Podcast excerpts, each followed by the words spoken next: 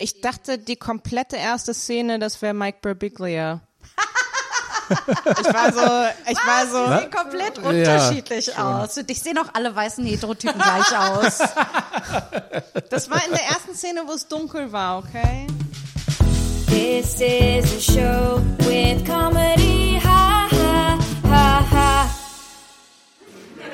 Where Janina attempts to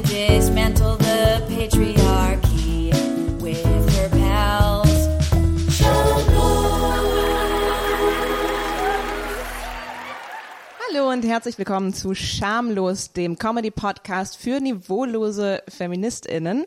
Mein Name ist Antonia Beer und heute äh, wie immer an, wie, doch wie immer an meiner Seite. Ich muss überlegen, wer ist immer hier, wer ist zu Gast, wo sind wir? Es ändert sich gerade Äh, ständig. ist, ähm, wie immer an meiner Seite Janina Ruck. Hallo. Ich Und- muss eine Vorwarnung schon geben. Aber ich glaube, ich werde heute mega anstrengend. Du bist mega anstrengend. Ich glaube, ich werde anstrengend sein. Weil ich habe keine, im letzte Mal habe ich alle Notizen der Welt gemacht bei dem, bei The Net. Heute habe ich keine Notizen gemacht, weil der Film perfekt ist. Es gibt keine einzelne Note, außer einer Sache vielleicht. Aber ansonsten ist der Film perfekt und ich werde euch bis zum Blut bekämpfen. Okay, ich bin gespannt. äh, äh, und äh, äh, wiederkehrender äh, Gast-Host, wir freuen uns sehr, dass er hier ist. Äh, hallo, Georg Kamera. Hallo. Unser Guten Tag. Brudi. Podcast Brudi. Podcast Brudi. Okay. Ja, ähm, ich werde vielleicht auch anstrengend sein. äh, erstens, weil ich den Film nicht perfekt finde. Also, nur das, das scheint ja genug zu sein, um dich zu triggern heute, Janina. Einfach nur zu sagen, meine na, Ader, vielleicht. meine Puls, eine Ja. Ader, eine Halsschlagader schon tuck, tuck, Ja. Und ich, ich wollte auch mich vorab entschuldigen, ähm, dass ich wahrscheinlich gelegentlich über Ghostbusters sprechen werde. Ich, ich konnte, ich konnte nicht anders als diesen Film im quasi im Hinblick, also oder im Vergleich zu Paul Feeks Ghostbusters ähm, zu der kam betrachten. erst danach.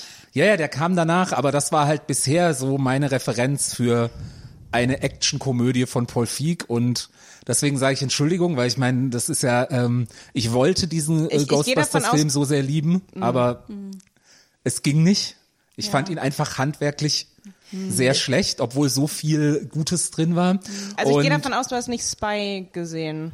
Nee. Weil das wäre jetzt für mich der, der naheliegende Ah. Paul Feig Action-Komödie. Der ist auch von Paul Feig. Ich habe ganz ehrlich, ich habe von Paul Feig so gut wie nichts gesehen. Ich habe irgendwann mal Bright, Bridesmaids gesehen und dann Ghostbusters im Flugzeug und jetzt äh, The Heat. Ja. Ähm, Also aber wir sind äh, gesprungen, genau richtig. Wir äh, sprechen heute über Ja. The Heat ähm, äh, 2013 äh, von Regisseur Paul Feig äh, oder wie wir ihn kennen in Deutschland unter dem Titel Taffe Mädels. Okay, ich dazu, zwei Punkte, dazu, Moment, Moment.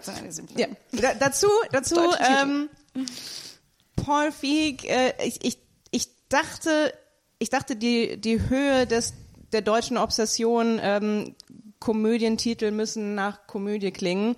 Ich dachte, die, der, das perfekte Beispiel wäre der Paul Feig-Film Bridesmaids, den man ja nicht einfach Brautjungfern nennen kann, sondern Brautalarm mit Ausrufezeichen.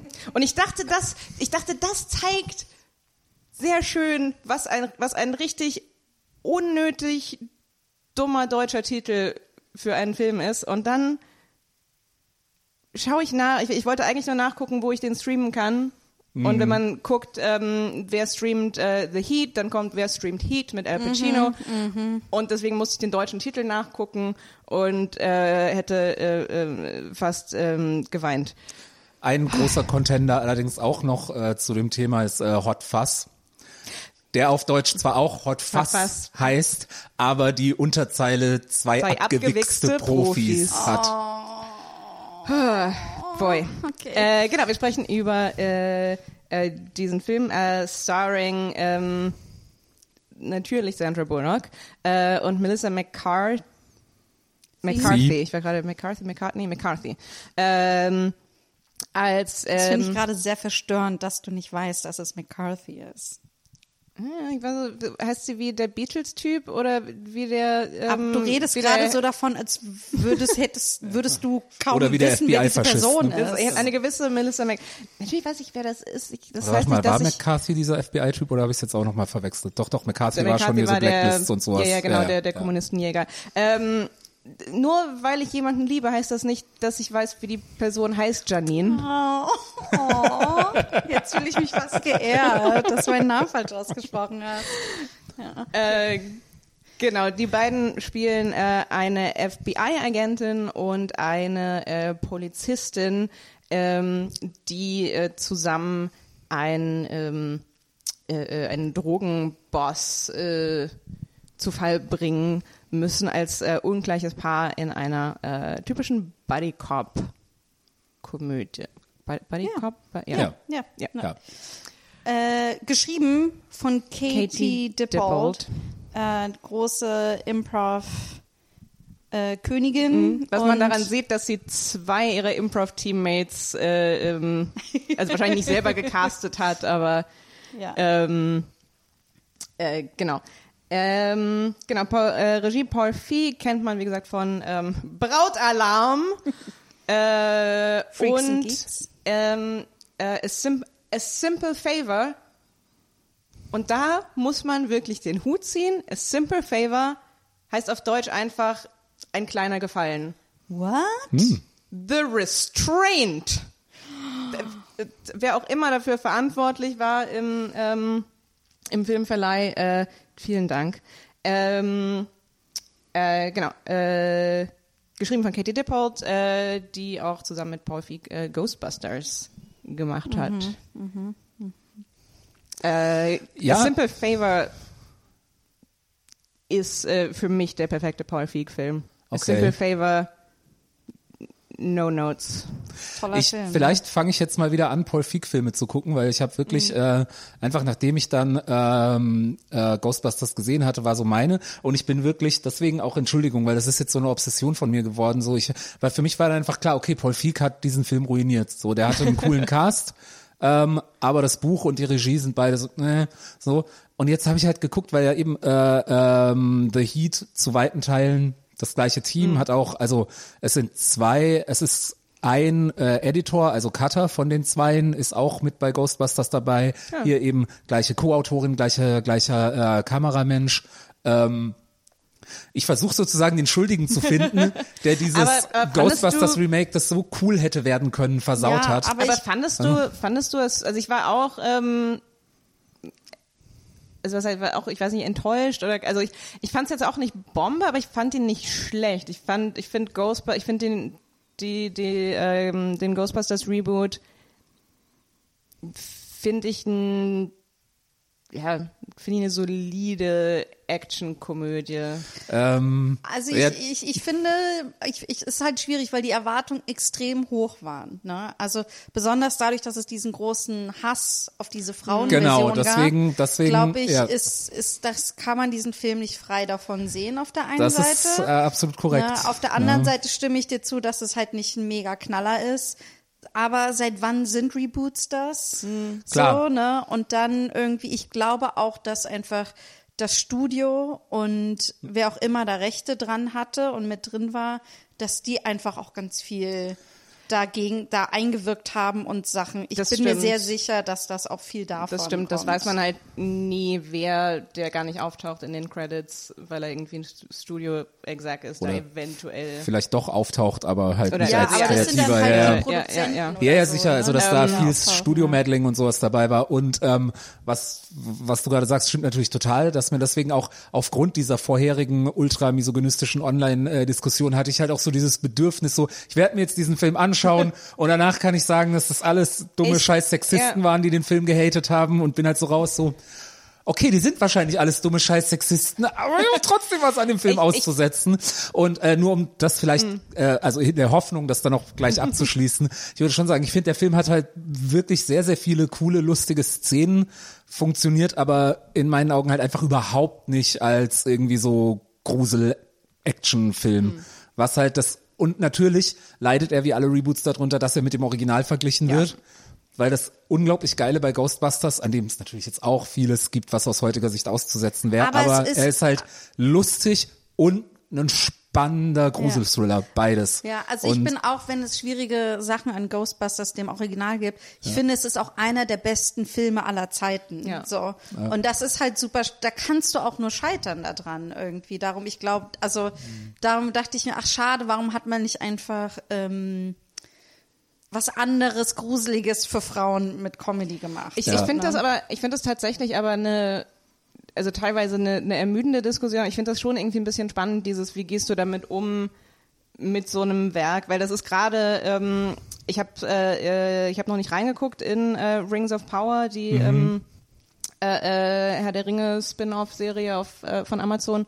Ähm, aber da ist das, da sehe ich gerade sehr, sehr viel, wo Leute sind so, die sagen, ähm, ja, es regen sich sehr viele Leute aus rassistischen und misogynen Gründen über die Serie auf, aber sie ist halt auch echt nicht gut und sieht nicht so aus, als hätte sie fast eine Milliarde Dollar gekostet. Ja. Und es ist so, und wie, wie, wie gehen wir damit, wie gehen wir damit um? Wie kritisieren wir nicht Ja. perfekte Werke, die teilweise überschüttet werden mit absolut unfairer, ekelhafter Ja. Kritik?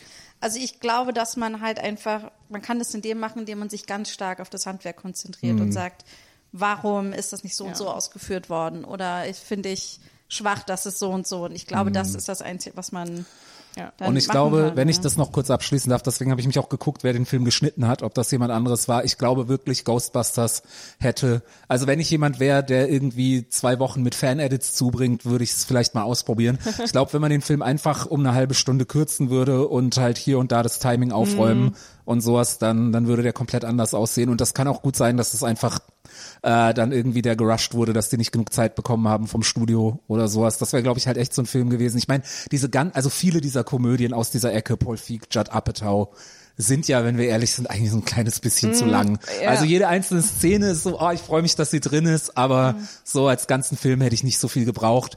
Und bei einem, das stört mich halt bei einer, bei, bei einem Film wie Ghostbusters mehr als bei eben Bridesmaids oder Anchorman oder Ja. Ja. Judd Apatow hat unglaublichen Schaden angerichtet, was Längen von Komödien angeht. Ja. Ähm, ich, ich mag das ist, ja, das ist auch, aber das ich mag ist, auch lange Podcasts. das ist der, das ist Und der wir werden dritte- heute schon der wieder lang, weil wir jetzt seit zehn Minuten über, über Ghostbusters sprechen. reden. ähm, äh, wenn wir so bei allgemeiner, und das ist keine, ich glaube, mein, mein Ding mit The Heat ist, und das ist nicht wirklich eine Kritik am Film, ähm, ich fand den relativ, ich fand den schwierig zu gucken in 2022. Ich fand das, ich fand das sehr schwierig. Ich, ich glaube, äh,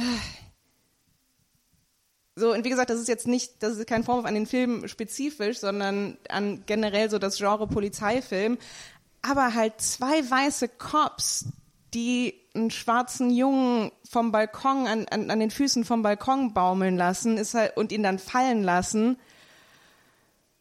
Ah, Und wie gesagt, das ist, das ist jetzt weniger an den Film gerichtet als an, ähm, als so, weiß nicht, so, dass halt sich in neun Jahren irgendwie, weiß ich nicht, zumindest bei mir da was, ähm, da was getan hat. Aber wie gesagt, das ist so ein, ähm, so ein generelles Ding, glaube ich, in so eine Frage, wie, wie gehen wir mit, mit Polizeifilmen um, wie gehen wir mit Filmen um, die Polizeigewalt ähm, als äh, äh, komisch darstellen und teilweise wirklich sehr effektiv komisch und, und wirklich komisch ähm, darstellen. Ähm, ich meine, so Brooklyn Nine-Nine hat eine ganze Musste ich auch eine gerade dran ganze so stolp re- stolpernde, teils, ich würde sagen, teils Ja. erfolgreiche, teils nicht Staffel gemacht, so damit ziemlich genau mit diesem Problem umzugehen. So, hey, wir machen eine Cop-Show, aber irgendwie, oh, uns fällt gerade auf, das System Polizei ist schwierig.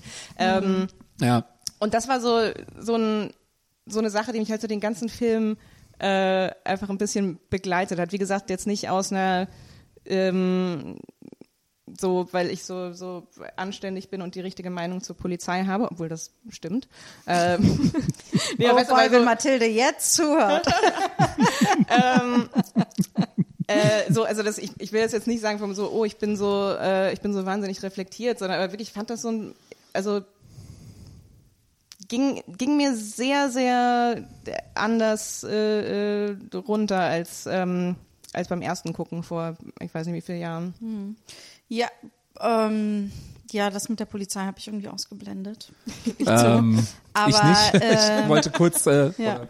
Ähm, ja, also vollkommen, vollkommen richtig. Ne? Also de- dem möchte ich gar nicht, gar nicht widersprechen. Wir sollten aufhören, diesen Beruf ähm, zu idealisieren und ähm, und und so weiter. Ähm, ich ich ich finde schwierig ist auch die Transphobie, die da wieder drin ist. Ja, Das oh ja. ist so auch so das Gefühl, das Staple äh, aktuell für Comedies irgendwie, okay, wir können uns nicht mehr über Dicke lustig machen, dann machen wir uns jetzt über Transmenschen lustig. Ähm, und aber das andere, äh, wobei das andere passiert auch. Und dann ähm, ja auch, ich, ich weiß nicht, ob das der politisch korrekte Begriff ist, Albino. Gibt es da andere? Ich finde es auch voll. Ja, war, das, das, ist war sehr strange. die Diskriminierung, die gegen den Menschen ohne Pigmentierung oder sehr wenig Pigmentierung Ich, passiert. ich glaube, weiß nicht, Mensch mit Albinismus wahrscheinlich. oder so. ja, genau. Also das, Ähm, ähm, also auch diese. Und halt auch gespielt von einer Person, die, ähm, die das nicht hat. Ja. Ähm, Äh, das ist halt, äh, da denkt man sich so, wow, das hätte auch schon 2013, denke ich mir irgendwie, hätte das schon. Also ich denke halt generell, ähm, ich frage mich halt bei jeder Comedy, warum ist Comedy anscheinend nur möglich, wenn man sich über das Aussehen von jemand anderem lustig macht?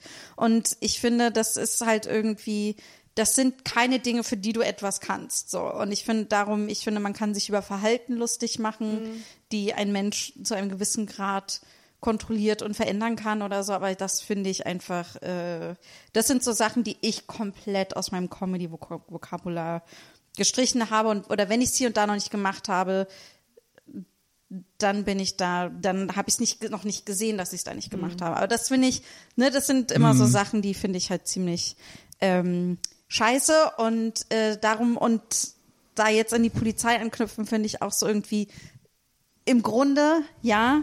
Gleichzeitig finde ich, ist das so einer der großen Klassiker der Comedy ist eine Buddy Cop Komödie. Und wann dürfen Total. zwei Frauen Buddy Cop Buddies, Buddy Cops sein irgendwie? Wann, weißt du, ansonsten ist es äh, Bad Boys oder Lethal Weapon und darum ist das für mich einfach, war das für, ist das nach wie vor für mich so der, die Frauen-Comedy, die es richtig geil gemacht hat. Wenn man all diese schwierigen Sachen ausbleibt. Ja, aber eine, ich wollte nur gerade sagen, eine der großen Klassiker der Comedy ist auch Rassismus, Transphobie und äh, Ja. so alles und das so Negative. jetzt was Frauen auch mal. Ja, genau. Ja, ist so Mensch, dieser- vor 20 Jahren durften sie zur Bundeswehr und jetzt dürfen sie. Das ist, das ist so dieser, ähm, kennst du diesen, diesen Cartoon, wo ähm, zwei Menschen im, im Nahen Osten so auf eine Drohne gucken und er sagt so, They say this one was sent by a woman. Really makes you feel like you're part of history. Ja. so ungefähr. Ja.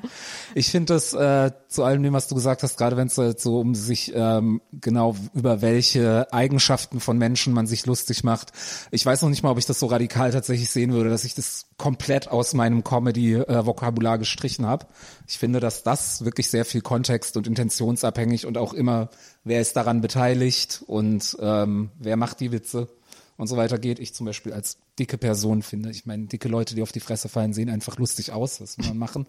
ähm, aber was jetzt nicht heißt, dass das jetzt hier ein äh, Blankoscheck für alle ist, die miesesten Fat-Shaming-Jokes zu machen oder sowas. ähm, ich habe tatsächlich auch mehr so an dieser Propaganda äh, geklammert. Ähm, äh, es wird ja Melissa McCarthy's Charakter. Ich werde schon wieder, ich werde nur die Darstellerin sagen. Ich kann mir keine äh, Charakternamen merken. Ich habe auch, während, während ich geschaut habe, also ich meine, weil die sprechen sich sehr viel mit dem Nachnamen auch an und dann irgendwann als als Melissa McCarthy's äh, äh, äh, Vorn, also der Vorname der Figur fällt, war ich so, ah, okay. Nee, habe ich null mitbekommen, dass du so heißt.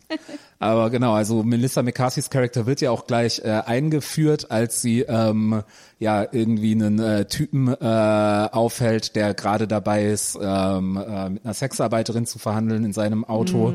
Auch allein schon da, ja, mh, ähm, ja, man braucht vielleicht keinen Realismus, aber ähm, ist wahrscheinlich eher die Ausnahme, dass in so einer Fall, in so einem Fall der Typ mehr belangt wird als äh, die die äh, sexarbeitende Frau. Da, das fand ich Aber- so eine Kommt ja auch schöne. drauf an, wie die Gesetze sind. Ja, Also ich ja. kenne jetzt die amerikanischen Gesetze nicht, aber je nach Land wird, wird Ja, aber nach dem, was, was man so hört von SexarbeiterInnen aus den USA, ist das Also insbesondere eigentlich, da. ja, eigentlich gibt's da richtig kein krass. nordische, da, da Ja. gibt's nirgendwo das nordische Modell. Das, wie wir alle, glaube ich, wissen, auch seine Probleme hat. Seine ganz großen. Was? wow. Ähm, was ich eigentlich nur sagen wollte, Hm. auch da wird sie ja schon eben, bevor sie dann irgendwann äh, einen äh, schwarzen Junge irgendwie vom Balkon hängen lassen, auch da wird sie ja schon mit so einem lustigen Akt der Polizeigewalt Hm. eingeführt. Ich meine, der Typ, der es abkriegt, ist ein äh, sehr schmieriger äh, weißer Mann, deswegen ist das jetzt ähm, nicht Hm. auf jeden Fall weniger, aber trotzdem dachte ich schon so in dem Moment, weil als sie so irgendwie dann ähm, To genau Tony Hale Ja. äh, Ja. ge gehört Ja. so zu einer Elite, Elite Schauspielergruppe an, die es absolut großartig versteht, ähm, Creeps und Loser zu spielen. Ja. Und sie erwischt ihn halt dabei, wie er dabei ist, äh, dabei halt gerade ist, mit einer Prostituierten zu verhandeln. Und dann ruft sie direkt seine Frau an auf dem Handy. Und währenddessen hat sie seine Hand in so einem Schmerzgriff. Und dann sagt sie halt, ja, ja, ich brech gerade deinem Mann die Finger. Und dann sagt die Frau, ich soll's äh, härter machen. Und sie drückt halt nochmal richtig zu. Und natürlich ist es lustig, aber es ist trotzdem fucking Polizeigewalt. Leute, ihr habt mir den ganzen Spaß am Film geraubt.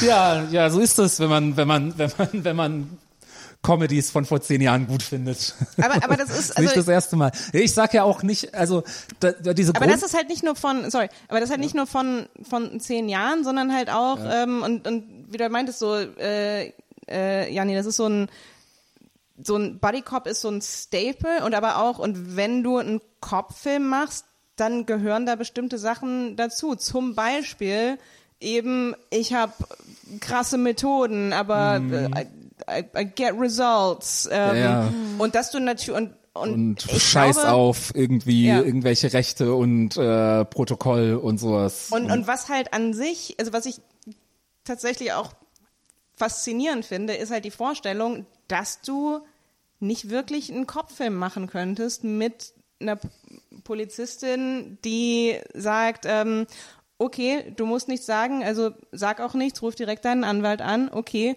und jetzt sitzen wir einfach hier und warten, dass dein Anwalt kommt, weil äh, so machen wir das, weil es wäre unethisch, wenn ich versuche, was aus dir rauszuquetschen äh, und äh, ich passe auf, ich dass dir und es ist so, ähm, so könnte man das, also ich meine selbst, ähm, weiß nicht, Tatort ist jetzt äh, ein anderes Kaliber, was, ähm, also in, in vielerlei Hinsicht, ähm, aber so selbst halt so ein, selbst so ein bodenständiger Tatort kommt nicht aus, ohne dass da ähm, teilweise Gewalt zumindest angedroht wird oder dass permanent gesagt wird, oh, der will mit einem Anwalt sprechen, dann ist er wahrscheinlich schuldig. Ähm, also deshalb, also das ist, das ist halt einfach das Problem mit dem Konzept äh, ähm, Polizeifilm. Absolut. Was halt auch gerade als jemand, der, auch das wird wahrscheinlich nochmal Thema sein, wirklich großer Liebhaber des Actionkinos ist und damit halt auch von vielen, vielen Cop-Actionfilmen. Ähm, und deswegen, Janina, will ich dir damit den Film auch nicht ruinieren, weil es Okay, so viele andere Filme.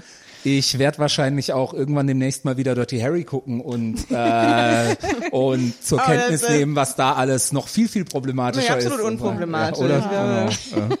Okay. Ähm. Aber ich will trotzdem sagen, dass wir gerade bewiesen haben, warum Linke immer als die SpaßverderberInnen bezeichnet werden. Ja. Weil wir es sind.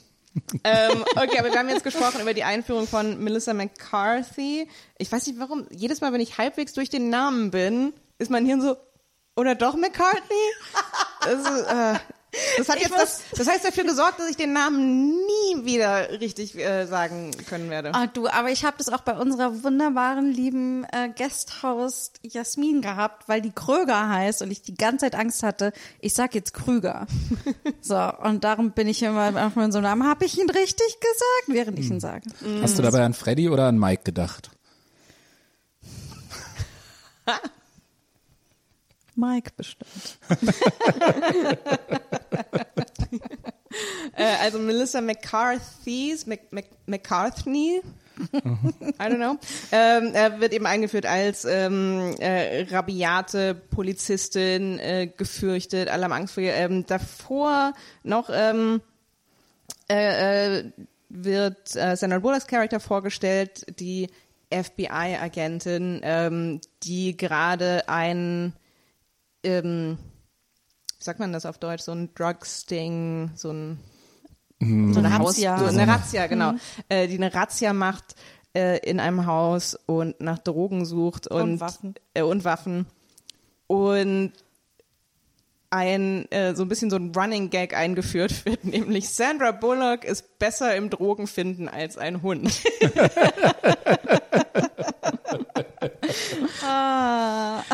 ähm, und wir sehen, dass sie ähm, sehr, sehr korrekt ähm, das alles macht, aber eben äh, sehr, sehr viel kompetenter ist als äh, die komplette, äh, ich glaube ausschließlich männliche äh, Mannschaft, die äh, zuschaut.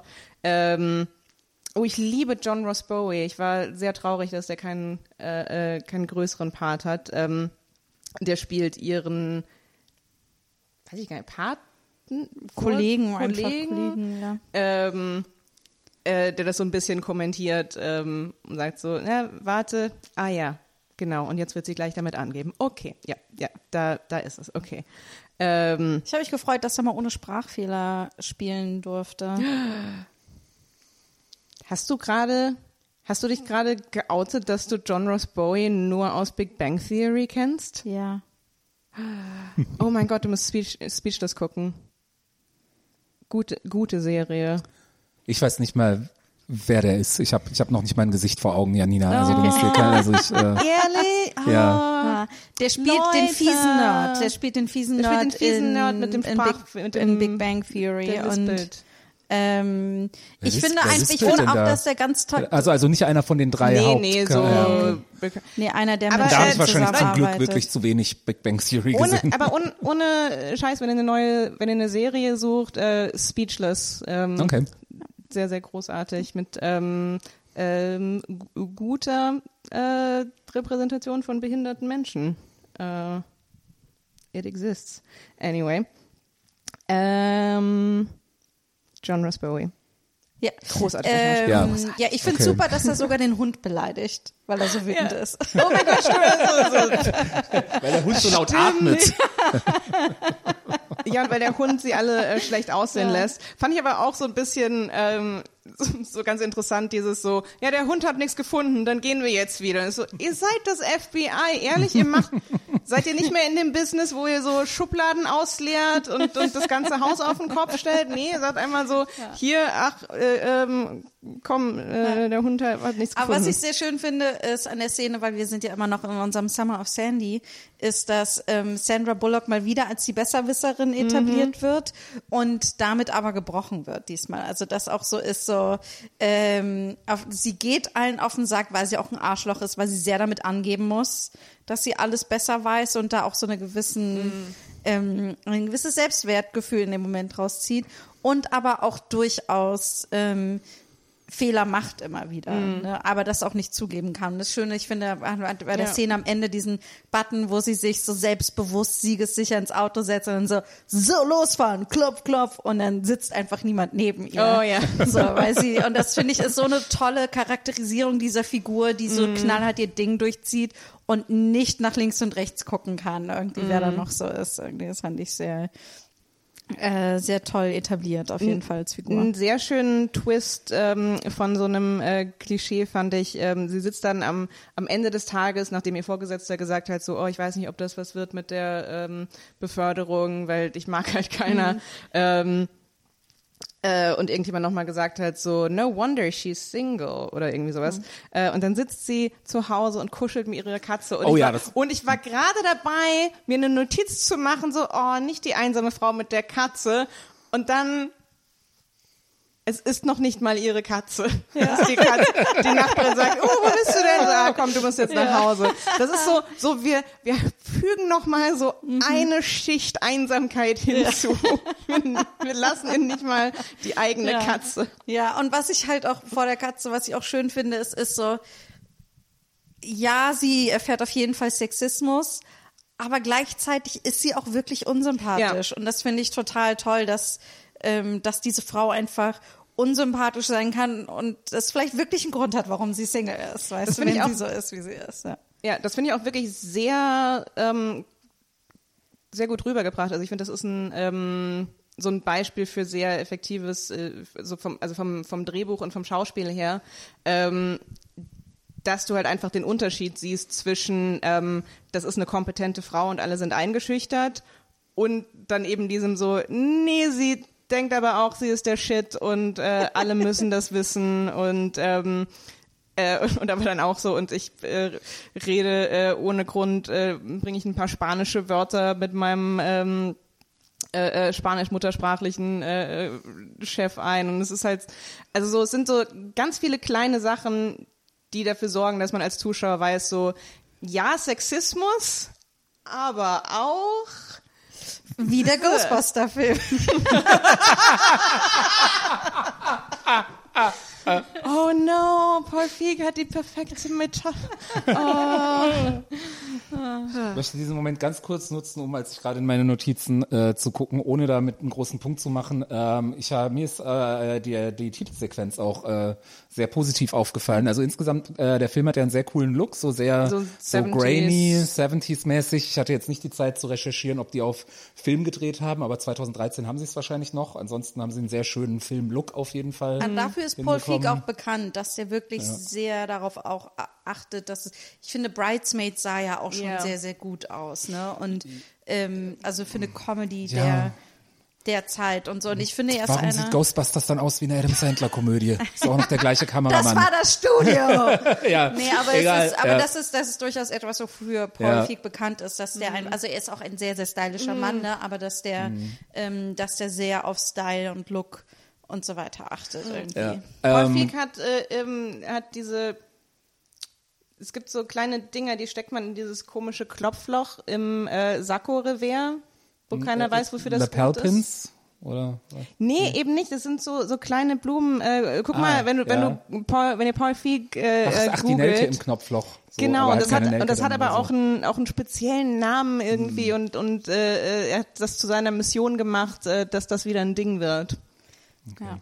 Ja, auf jeden Fall fand ich diese Titelsequenz äh, sehr schön, weil die auch, also zwar mit ein bisschen moderneren Mitteln, aber auch wirklich sehr, sehr äh, schön so eigentlich so den Look von so einer 70er Jahre Mhm. äh, Fernsehserie ähm, imitiert und auch allein schon da, weil ich glaube, ich müsste jetzt nachschauen, historisch 2013 wahrscheinlich auch schon die Zeit war, wo Titelsequenzen beim Film immer weniger geworden sind. Es gibt ja heutzutage Ja. wirklich bei Blockbuster-Filmen so gut wie nie Titelsequenzen. Die fangen einfach an und dann laufen die Credits über die erste Szene und ja, und das kommt, du kriegst vielleicht noch so eine Title Card, wo man Ja. kurz so, boom, Titel und jetzt sind wir drin. Ja. Und ähm, Ja, das stimmt, das fand ich ja, auch schön.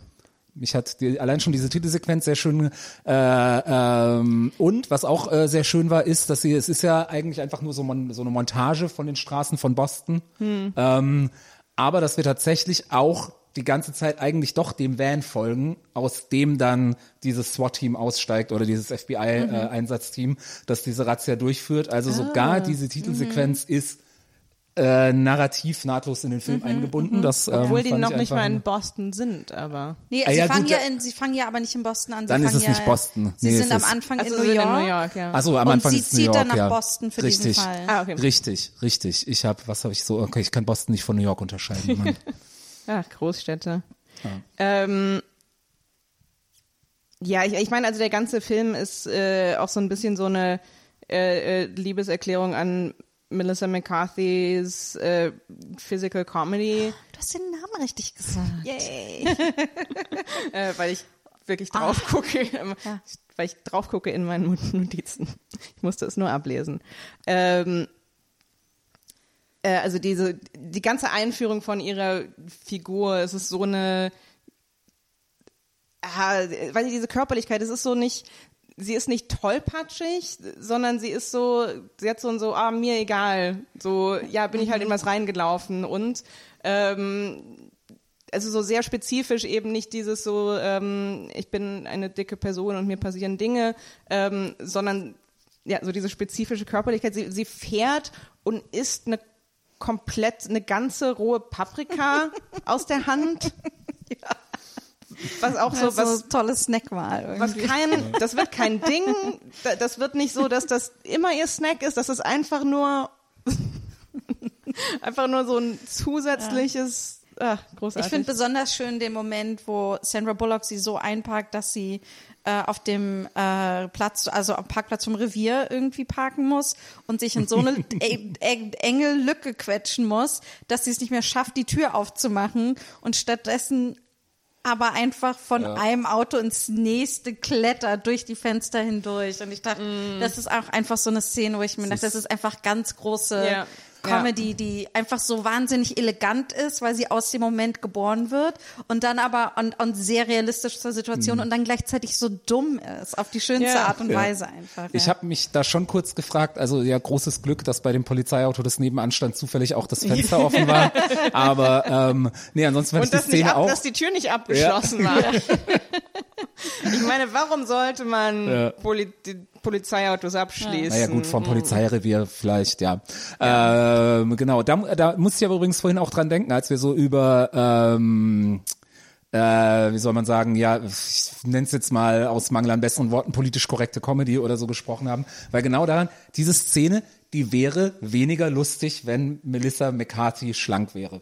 So, sage ich. Und das, das, das meinte ich so mit, man kann so eine Körperlichkeit schon auf eine coole Art für Comedy benutzen. Also, Ja, aber weil es halt nicht jetzt irgendjemand ist, der sagt, ah, du bist fett, sondern weil es halt einfach eine äh, Darstellerin ist, die einfach das, was sie mitbringt, was auch immer das ist, in dem Fall ist es ihre Figur, für diese Physical Comedy benutzt. Ah, Ähm. ja, aber trotzdem, ich glaube, ich fände es genauso lustig, wenn Sandra Bullock sich da durchquetschen Das wäre anders. müsste. Aber es wäre ja Man trotzdem, hätte das also auch lustig ja machen können, klar, Diese aber- irgendwie unbeholfen da so durch durchgeht. Ja, ich also aber ich bin da aber auch noch mal ganz bei dir, dass wenn das irgendwie, wenn dicke Menschen das zu ihrer Comedy machen, dann bin ich so ganz klar, da ist natürlich eine Agency dahinter und sowas, da Mhm. bin ich ganz bei dir. Aber ich ist ähm,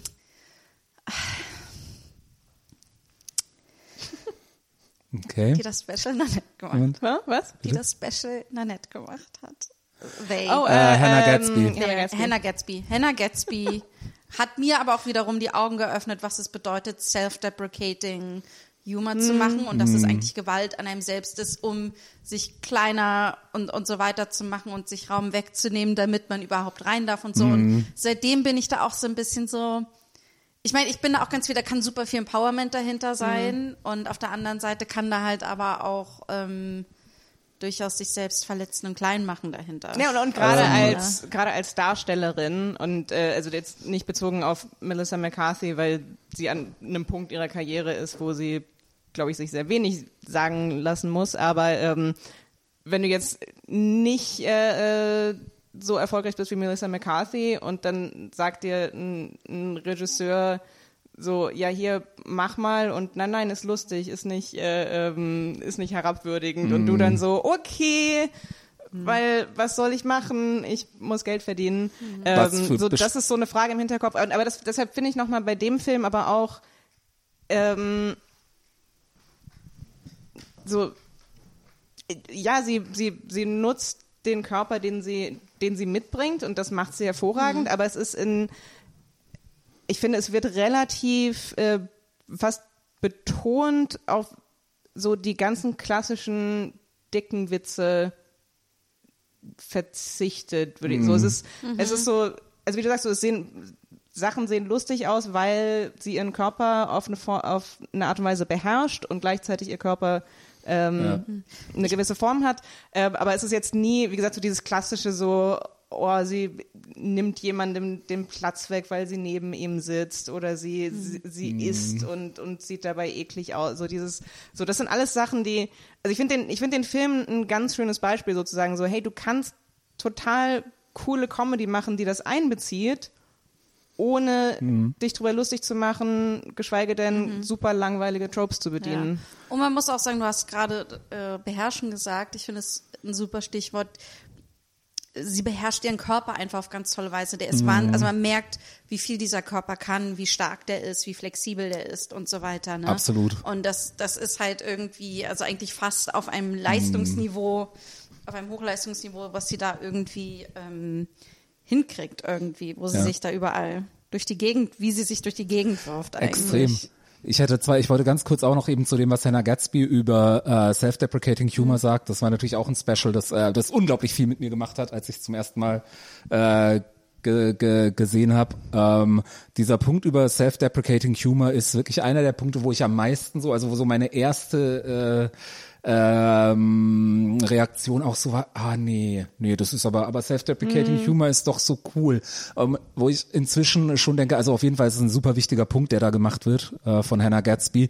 Ich glaube aber auch da schon, dass eben, ich glaube, das hast du so auch gesagt, ich versuche es jetzt nur noch mal so ein bisschen auf, äh, auf aus, aus meiner Sicht zu formulieren, dass Self-Deprecating Humor schon halt ein, ein Werkzeug ist, das in der Toolbox der Comedy weiterhin seine Berechtigung hat Ja. Natürlich sehr sinnvoll in dem Wissen, ähm, wie der auch äh, ja sehr negativ eingesetzt werden kann. Das jetzt nur als ähm, Ja, ich glaube, das ist wie bei wie bei allem. Also ja, wie du gesagt hast, es ist so ein es ist ein Werkzeug und du solltest dir und manche manche Werkzeuge sind gefährlicher als andere oder haben ne, haben, haben eine größere Auswirkung und du solltest dir halt bewusst sein, dass du das Werkzeug benutzt, was das äh, macht, was das äh, äh, mit dir macht, was das mit anderen. Also es ist so ein ähm, es ist wieder dieses langweilige, langweilige Ding, wenn manche Comedians anfangen mit, oh, jetzt wollen sie alles verbieten. Also, nein, du, kann, du kannst alles machen. Also du kannst sowieso, du kannst auch Sachen machen, die scheiße sind, ähm, weil wie soll ich das verbieten können? Aber halt auch keiner sagt generell, dies, das ist schlecht. Es ist, das heißt nur, magst du mal kurz reflektieren, warum du findest, dass es lustig ist, wenn Frauen Genitalien haben, die du nicht erwartet hast. So, überleg doch mal. So, und dann, weiß ich, dann mach den Witz oder mach ihn nicht, aber dann weiß, hoffentlich weißt du, in welche Richtung der geht, etc.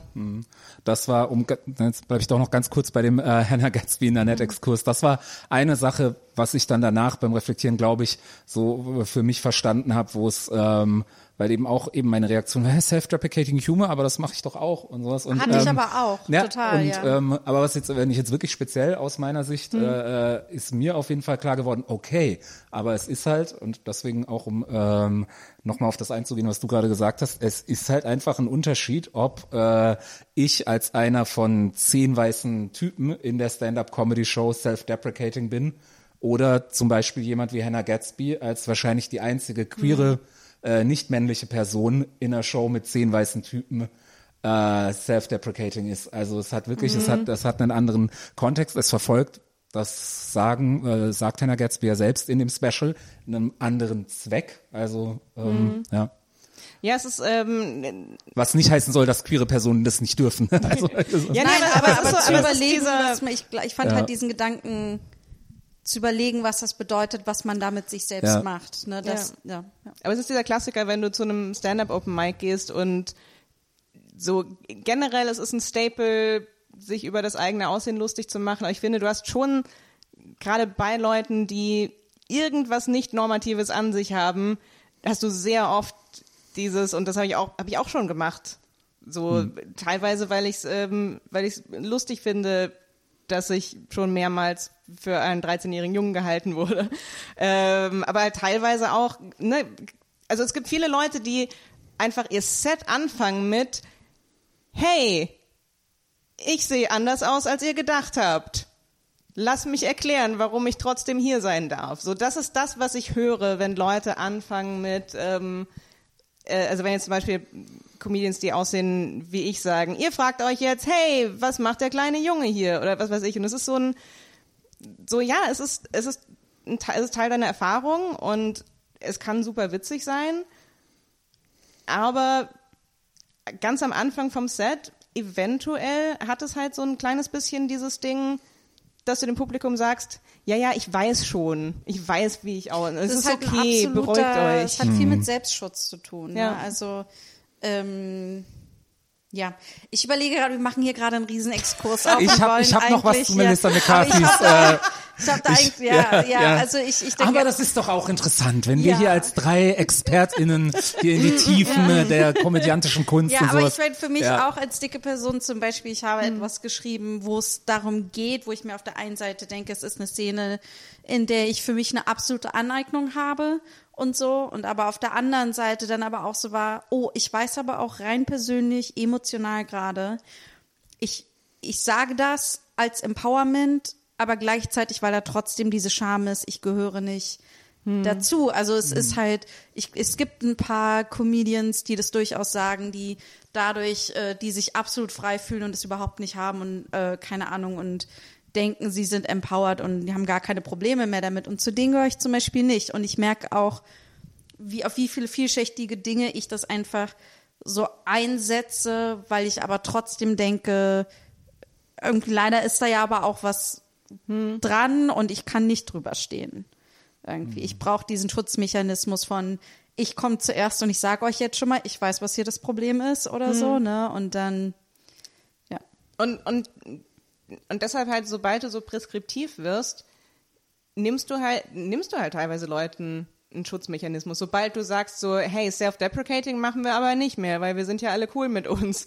Und ja, und als Person, die nicht super cool mit sich ist, stehst du dann da und ist so, ach so, okay, dann darf ich keine Comedy machen. Okay, bye.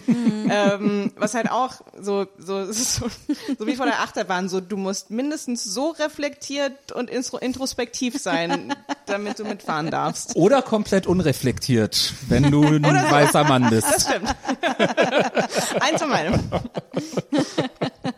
Werd einfach ein weißer Mann. Ich glaube, Ja. das ist sowieso Obwohl bei Comedy ist, glaube ich, sogar heterosexueller Mann wichtiger als die Hautfarbe, um irgendwie, äh, also um als kommt- arrogant, kommt, kommt auf, auf den kommt auf Kontext das Setting an, an, ja. ja. Aber ich, wenn ich jetzt so von klassischen Stand-up Open Mics ausgehe, Hm. ähm, ist auch egal, ist vor allem auch nicht meine Position, äh, das zu bestimmen. Zurück zu Melissa McCarthy's Körper. Ja. Nein, äh, schlechte Überleitung.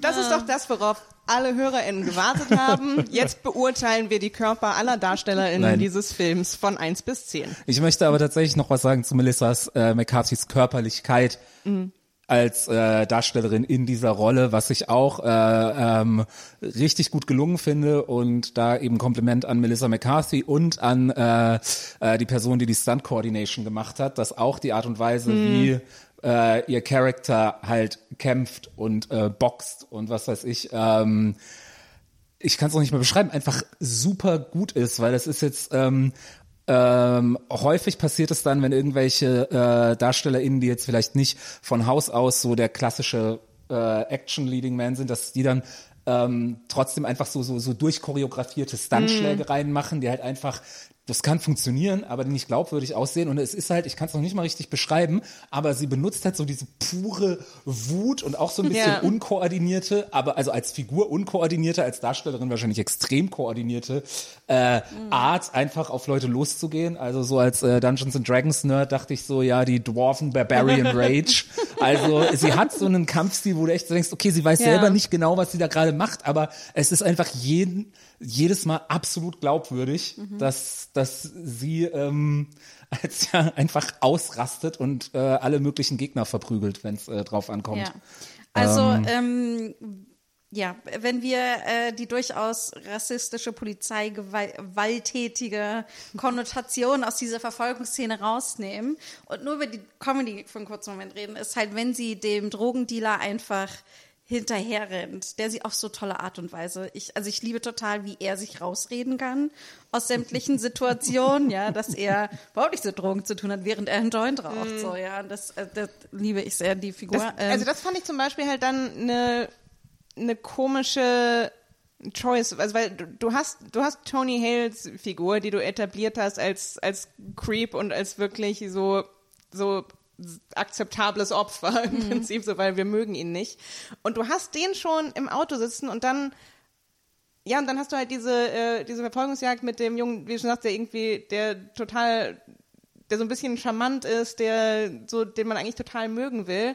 Und das ist dann der, der so äh, schon brutaler dann gejagt wird. Also das, das war so ein bisschen so, warum nicht, warum nicht Polizeigewalt gegen Tony Hale?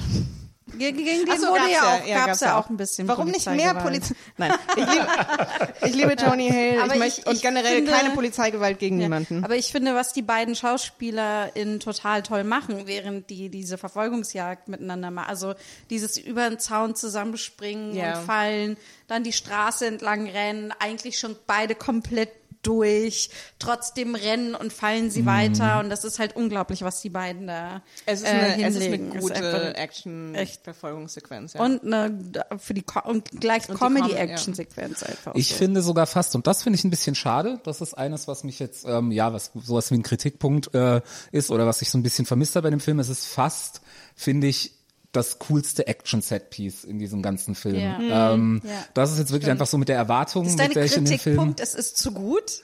Äh, nee, Nee, aber das kommt so früh. aber das ist, Ja. es kommt, es, also es, ich habe halt erwartet, dass, dass, die dass es sich noch. Mhm. weiter steigert. Ähm, na, also generell einfach bei dem Genre, ähm, ich habe halt einfach ein paar coole Action-Set-Pieces erwartet und da äh, ist es dann alles doch relativ wenig. Also einmal gerade, wo ich jetzt hier ähm, Melissa McCarthy's äh, Kampfstil ähm, äh, äh, beschrieben habe. Ich hätte schon gerne einfach mal gesehen, wie auch die beiden. Ich meine, es gibt sowas in Ansätzen, aber ich hätte gerne mal was gesehen, wo die sich halt wirklich gegen zehn Goons durch ein komplettes Ja. Hotelzimmer prügeln Ja. müssen. Und dann auch, jetzt greife ich vor, aber beim Abs äh, beim beim Showdown gehen sie dann ja durch Melissa McCarthy's Waffenschrank und packen so diesen äh, sich diese ganzen so ähnlich wie in Hot Fuzz übrigens ähm, diese ganzen äh, genau MPs und sogar eine Bazooka und sonst was alles ein. Handgranate. äh, genau und Die erst dann in ein wird paar es Tagen, Tick, keine Angst.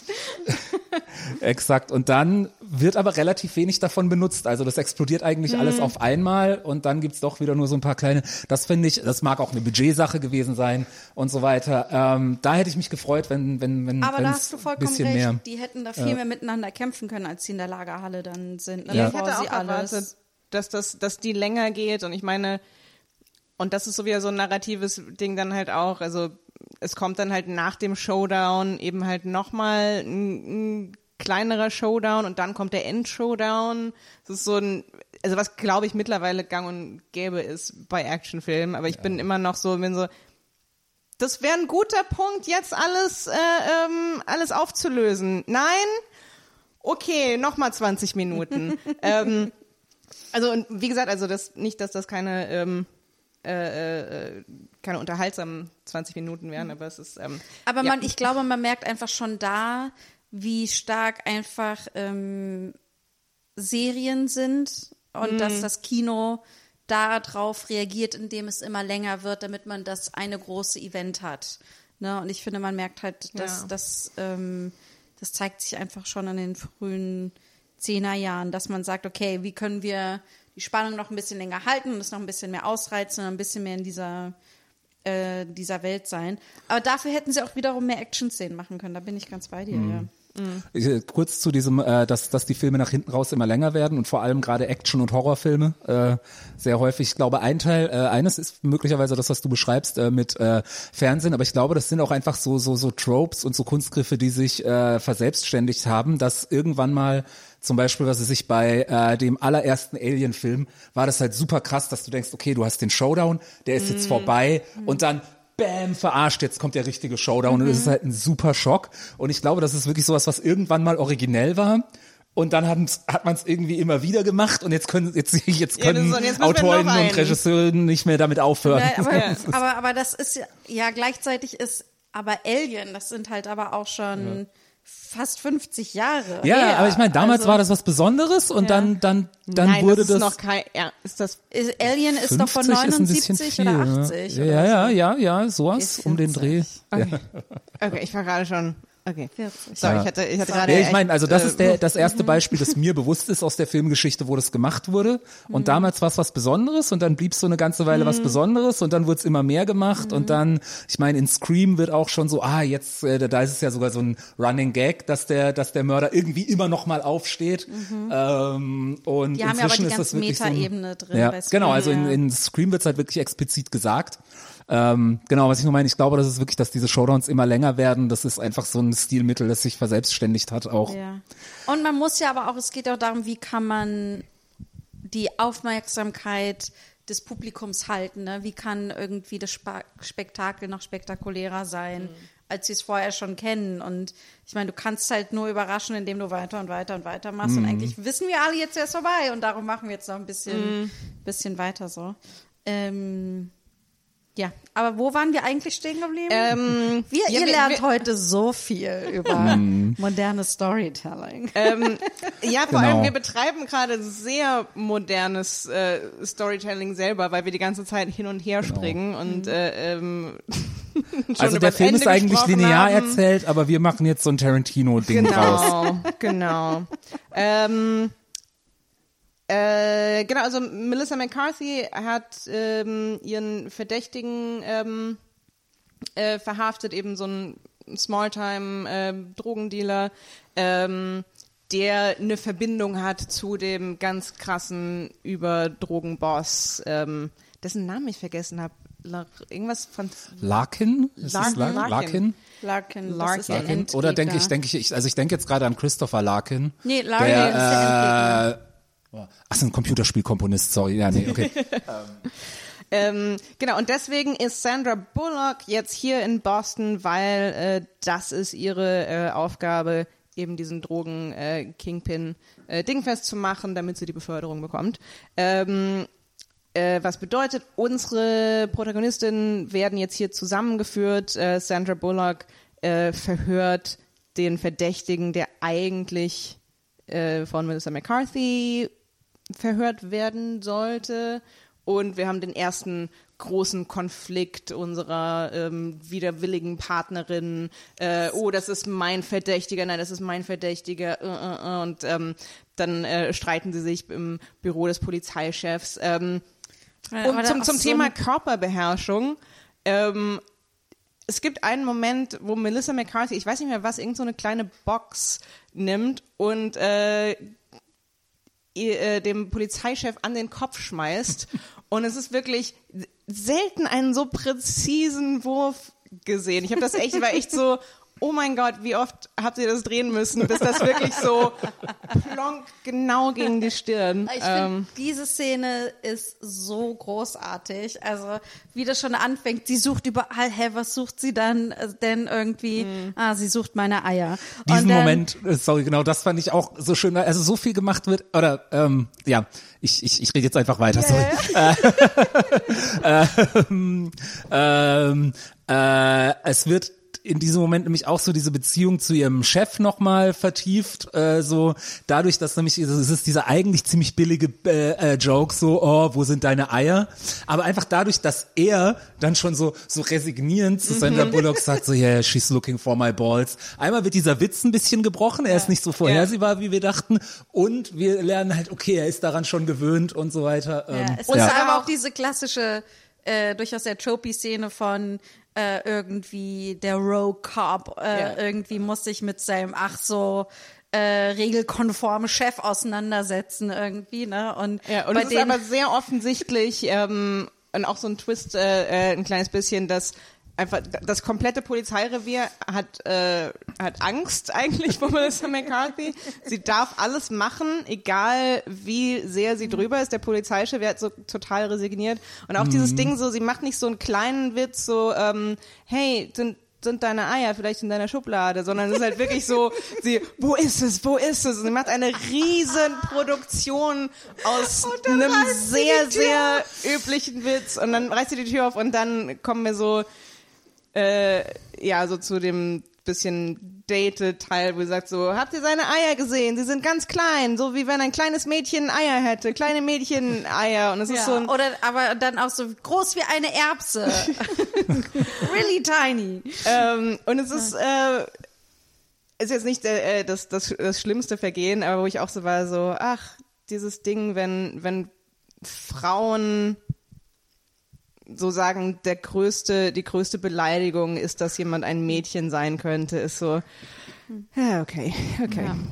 Aber Ganz ich finde, aber was, was ich halt schön finde an dieser absoluten Eskalation von diesem Eier-Joke ist, dass es eigentlich nur eine Ablenkung ist, weil dahinter Ja. eigentlich ist, sie will jetzt von Sandra Bullock diese Akten klauen, damit sie weiß, was hier Mhm. eigentlich los ist irgendwie. Und das finde ich, ähm, das ist halt, äh, da sieht man halt, ah, okay, sie ist aber auch einfach schlau. Ne? Ja. Sie, sie weiß ganz genau, wie sie ihre die Wahrnehmung nutzen kann, irgendwie was zu kriegen, was sie will. Zuerst klaut sie die Autoschlüssel, glaube ich.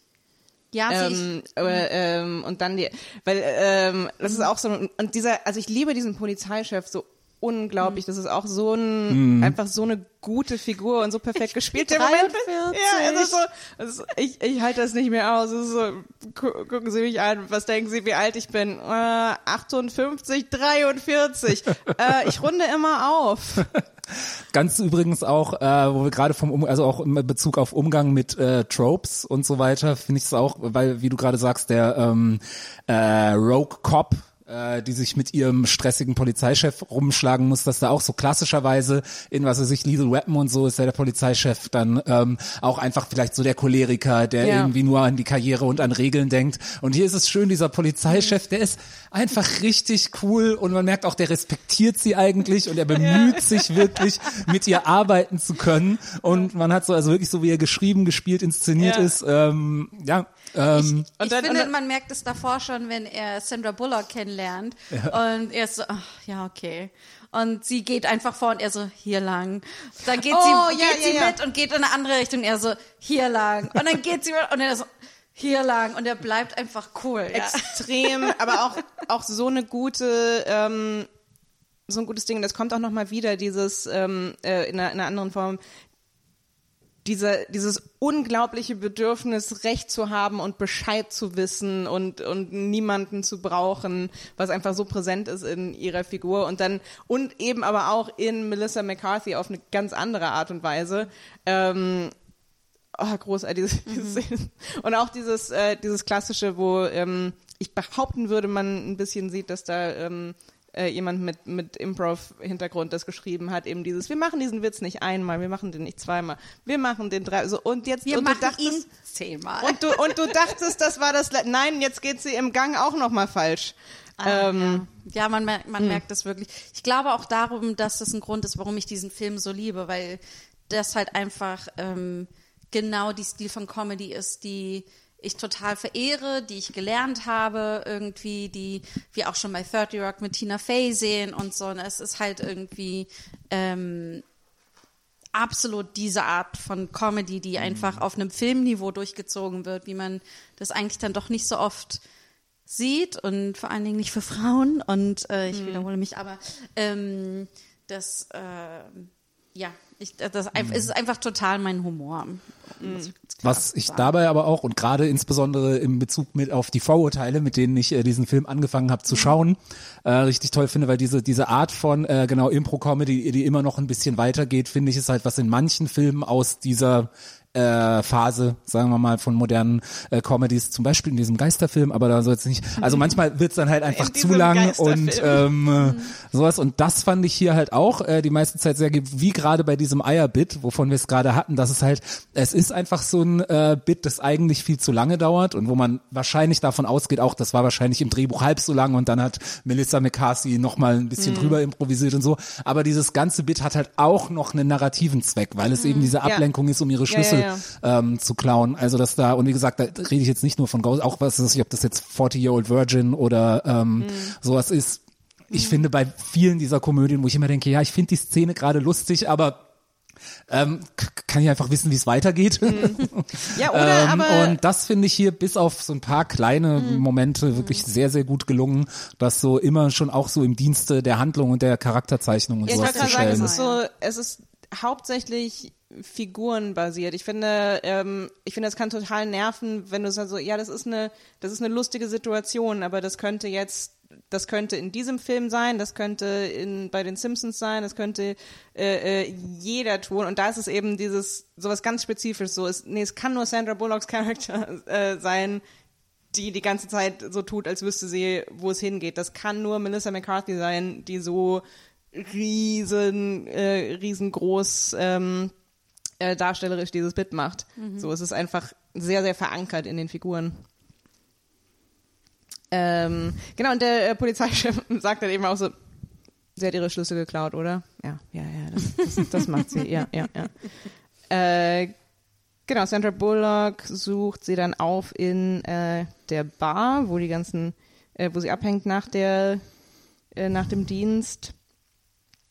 Ähm, da fand ich einen Moment, wo auch so ein klassischer und zwar sehr billiger eigentlich Standard-Joke passiert. Sie geht so hinten, also sie sieht Melissa McCarthy Oh, da ja. sitzen, geht so von hinten an sie ran und schreit sie gleich an, so, ey, wo sind meine Autoschlüssel, du, was auch immer oder sowas. Und die Person dreht sich um und es ist ein Mann mit langen Haaren, der eine ähnliche Körperlichkeit hat wie Melissa McCarthy. Und ich kann nicht sagen, warum, weil das ist wirklich auch so dämlicher und zumindest irgendwie auch latent wahrscheinlich homophober, transphober Joke, den wir in äh, so und so vielen Filmen schon gesehen haben, so ähnlich. Und ich kann nicht genau sagen, warum. Ich fand den noch nie so gut wie in diesem Film. Aber es hat halt, also ich glaube, er funktioniert so gut, weil sie wirklich sehr, sehr ähnlich sehen. Genau, also Sie sind Respekt sehr an den ähnlich Cast, an die gekleidet. Maske, die Ausstattung von Genau. diesem Typen. Also der sieht halt wirklich sehr, also wo man sich denkt, ja natürlich äh, ist das eine Mhm. Film, ne? Und dann ist es auch, glaube ich, weil es sehr gut konstruiert ist. Und das ist ja das Problem mit Comedy, dass wenn Comedy sehr gut konstruiert ist, lachst du auch, wenn du die Inhalte vielleicht nicht so gut findest, Mhm. was hinter dem Joke ist. Darum finde ich, darum, ne, darum kann Comedy durchaus schwierig Aber- sein. aber ich ne? weiß, was du meinst. Mhm. Ähm, darum darum glaube ich, es funktioniert einfach, weil es sehr, sehr gutes Handwerk in dem Moment ist. Ich musste auch lachen, dann denke ich mir Mhm. so, ah, Ich weiß noch Aber- nicht mal, ähm, ob ich das, ich weiß ehrlich gesagt noch nicht mal, ob ich das so wahns- ob ich das so lustig fand. Ich habe so, also ich habe auf jeden Fall ähm, ein bisschen gelacht, aber ich, ich hatte auch so einen Moment, wo ich so war, so, warum finde ich das, warum finde ich das okay? Warum, ich glaube, ja, es muss, es muss so ein bisschen die Spezifizität sein, dass er eben ähnlich gekleidet ist, dass auch, ich glaube, oh, ich glaube, was auch hilft, ist, dass ähm, Melissa McCarthys Kleidung kaum besprochen wird. Was Ja. ich, was ich ungewöhnlich finde, weil sie ist so sehr ähm, äh, weit gekleidet, sie hat so eine Weste an, sie- also einfach so ein bisschen so, so eine Mischung aus betont tough, aber auch kümmert sich nicht um ihr Äußeres. Und es wird nicht betont irgendwie, oh, die ist eklig, oh, die, die ist ein Mannsweib. Wir haben das nur in einer, in einer in der Bade, äh, wenn die zusammen auf der Toilette sind im Club. Ja. Da haben wir, haben wir das so ein bisschen, aber es wird auch, Mhm. Auch fast eher umschifft. Also es ist auch, da können wir später drüber reden. Ja, Aber- ich glaube, mir ist gerade eingefallen, was auf jeden Fall ein Unterschied ist. Also ich meine, wir haben ja im Prinzip den gleichen Joke, zum Beispiel Antonia und ich haben den vor ein paar Wochen in äh, zwei Nasentanken super auch gesehen, ähm, wo, oh, das ist eine Frau, nein, das ist ein langhaariger Mann. Stimmt. Und ich glaube zum Beispiel in Oh, diesem The Film. Heat hat sich inspirieren lassen von zwei Nasentanken. Super. Nein, Aber was mir gerade aufgefallen ist, ist in diesem Film und wahrscheinlich in fast allen, wo dieser Joke gebrauch, äh, gebracht wird, ist es meistens so, dass das ein Typ ist, der eine Frau sieht und die entweder angraben Ja. oder irgendwie äh, sonst wie möchte. Und dann, haha, es ist lustig, weil es ist nämlich gar keine Frau, Weil die der bumsen vor, kann, sondern Typen, ja. genau. Und hier ist es halt einfach so, nee, die, die hat die halt einfach verwechselt. Ist halt einfach Ja. jemand anderes. Und die sieht halt, und, und die ist halt auch so ein bisschen so eine, so ein, sie ist halt einfach wirklich der gleiche Typ wie Ja. er. So. Und das ist so, also offensichtlich präsentiert als Witz, aber es ist auch, ich weiß nicht, es, dieser Film hat einfach so eine gewisse Neutralität, was das, äh, äh, was, was die Kleidung und Aufmachung von ihr angeht, weshalb das nicht so, dieser Witz einfach nicht, äh, nicht so sticht. Ich finde, es ist ähm, unglaublich, wie was für ein tolles Team Sandra Bullock und Melissa McCarthy sind, oder? Ich finde, ähm, also sie fangen ja jetzt an, ein bisschen mehr miteinander zu reden, gezwungenermaßen und so, aber ich finde, in jeder Szene gucke ich mir die beiden einfach zusammen super gerne an. Also wenn die den jetzt auch gleich an der Bar sind und ihr Banter haben und so und irgendwie und, und was jetzt alles noch folgt, ich finde, dass es unglaublich ist, was für ein tolles Team die sind. Und ähm, ich verstehe nicht, warum es nicht schon längst ganz viele andere Filme mit denen gibt. Irgendwie, warum die nicht schon mehr. Also es gibt, es soll einen The Heat 2 geben, aber Sandra Bullock wehrt sich wohl noch, weil sie Oha. keine gute Erfahrung mit Sequels hat. Speed, wink, wink. Wobei sie Speed 2 nur gemacht hat, um Hope Floats machen zu können, den wir nächste Woche machen. Ähm, eine Sache, eine ne ganz kleine Sache von Charakterisierung, die ich ein bisschen mehr fand, war, dass Sandra Bullocks äh, Figur nicht fluchen kann. So, sie kann, sie kann nicht Shit oder Fuck oder Asshole sagen. Ah, ist mir gar nicht aufgefallen. ähm, Sie sagt A-Hole und zum sagt Beispiel. A-Hole, sie sagt ähm, so diese ganzen äh, äh, Wörter, so die so ge- quasi Scheibenkleister. Ähm, äh, ja, und es kommt so ein paar Mal vor und ich ich, das war immer so ein bisschen, wo ich so, so ach, ist das, ist das ein Ding? Ist das so, ja, wir, wir haben, wir wissen, sie ist uptight. Ähm, es hat mich, hat mich jetzt nicht riesig gestört, aber ich war auch so ein bisschen so, oh, das ist auch so ein Trope, den ich irgendwie selten bereichernd finde, weil ich finde, du kannst das anders zeigen. So, weil, weil, weil Leute, die, Leute, die anständig, die Leute, die so sind, die, die müssen sich nicht die ganze Zeit äh, dabei erwischen und davon abhalten zu fluchen. So, die fluchen einfach nicht. So, die sagen nicht, what the F? What, also, äh, Ja, ich glaube, es ist besonders in Abgrenzung zu Melissa McCarthy's Ja. Char Char Charakter, dass das so gemacht wird. Aber ja, ich glaube, wir müssen ein bisschen schneller durch. ja, ja, ja. Wegen unseren Ähm, ganzen Ausflügen. Es kommt tatsächlich, äh, es kommt auch tatsächlich jetzt so eine längere, so ein, ja, also sie gehen dem irgendwie nach, sie ähm, äh, äh, schauen äh, in, in Melissa McCarthy's ähm, äh, Apartmentkomplex vorbei, ähm, wo auch eine mögliche Zeugin äh, wohnt, die aber so ein, das war so, eine, so ein Ding, so, das war so ein totaler, war das nicht ein totaler Dead End? Was haben die, haben die irgendwas? Ähm, So, ich glaube, irgendeine Information doch, zum doch, nächsten. also sie Club, haben, okay, ja, sie, ja. also ähm, es sind ja ein paar Sachen. Also sie, ähm, ich glaube, was der macht, ist, dass die begreifen, dass sie ein gutes Team zusammen sind, wenn sie bei der Bulgarin sind. Hm. Ähm, dann, also da erklären wir, da haben wir auch dieses We are the Heat. Weißt du, wir gehen da Ja, jetzt, wenn ja, wir ja. zusammen, wir gehen da zusammen rein und wir werden die verhören und dann Mhm. das weiter.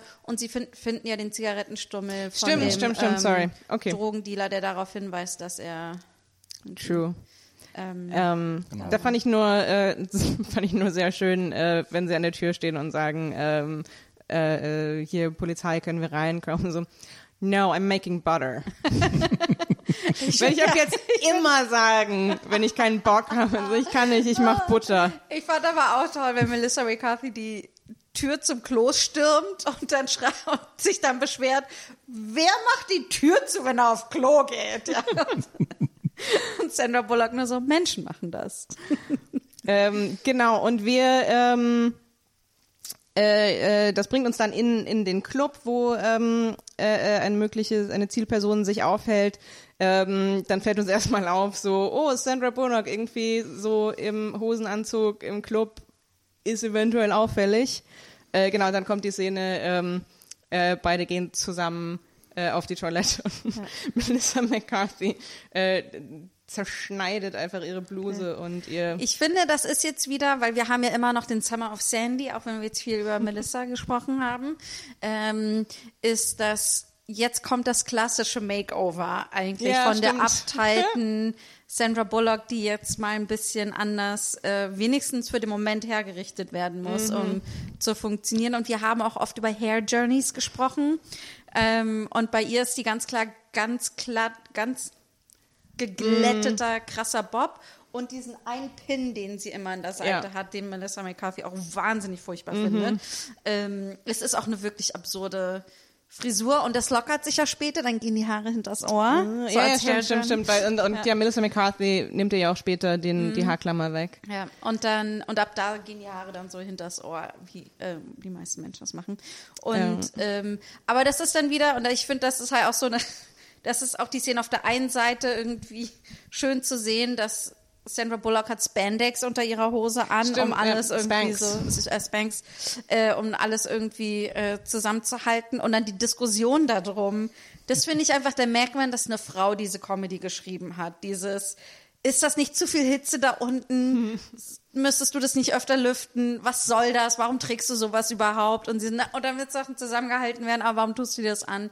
Und das finde ich einfach, das ist einfach so Comedy, die will ich so viel mehr sehen. Und dann, und dann finde ich auf der anderen Seite, da haben wir das erste Mal, über die Szene habe ich oft drüber nachgedacht, dieses, wie wird über ihren Körper geredet? Ja. Und dass dann, sie sagt, okay, Melissa McCarthy sagt, okay, ich drück- drücke meine Sexualität über meine Bewegung aus. Und wenn, da, wenn das hier erstmal anfängt, sich zu bewegen, Ja. geh in Deckung nach dem Motto, ne? Und dann sagt Sandra Bullock, das ist nicht fair, warum kannst du so aussehen? Ja. Und da war ich so, reden, äh, auf der einen Seite, sie können auch einfach über die Klamotten reden, die sie da trägt, ne? Weil, so. Aber das, das war so ein Moment, da habe hab ich gesagt, oh, da haben sie sehr viel umschifft. Da haben sie so, ja. Ich glaube, es war aber auch so ein kleines bisschen so eine Charakterisierung, dass, ähm, dass Melissa McCarthy ähm, einfach super erfolgreich ist, was Männer angeht in diesem Film. Ich weiß nicht, Großartig. ähm, später kommt so eine ganz kurze Szene, wo äh, jemand sie anspricht, so, hey, warum hast du mich nie wieder angerufen? Äh, gespielt von ihrem Ehemann. Was ist das mit Melissa Ben. McCarthy?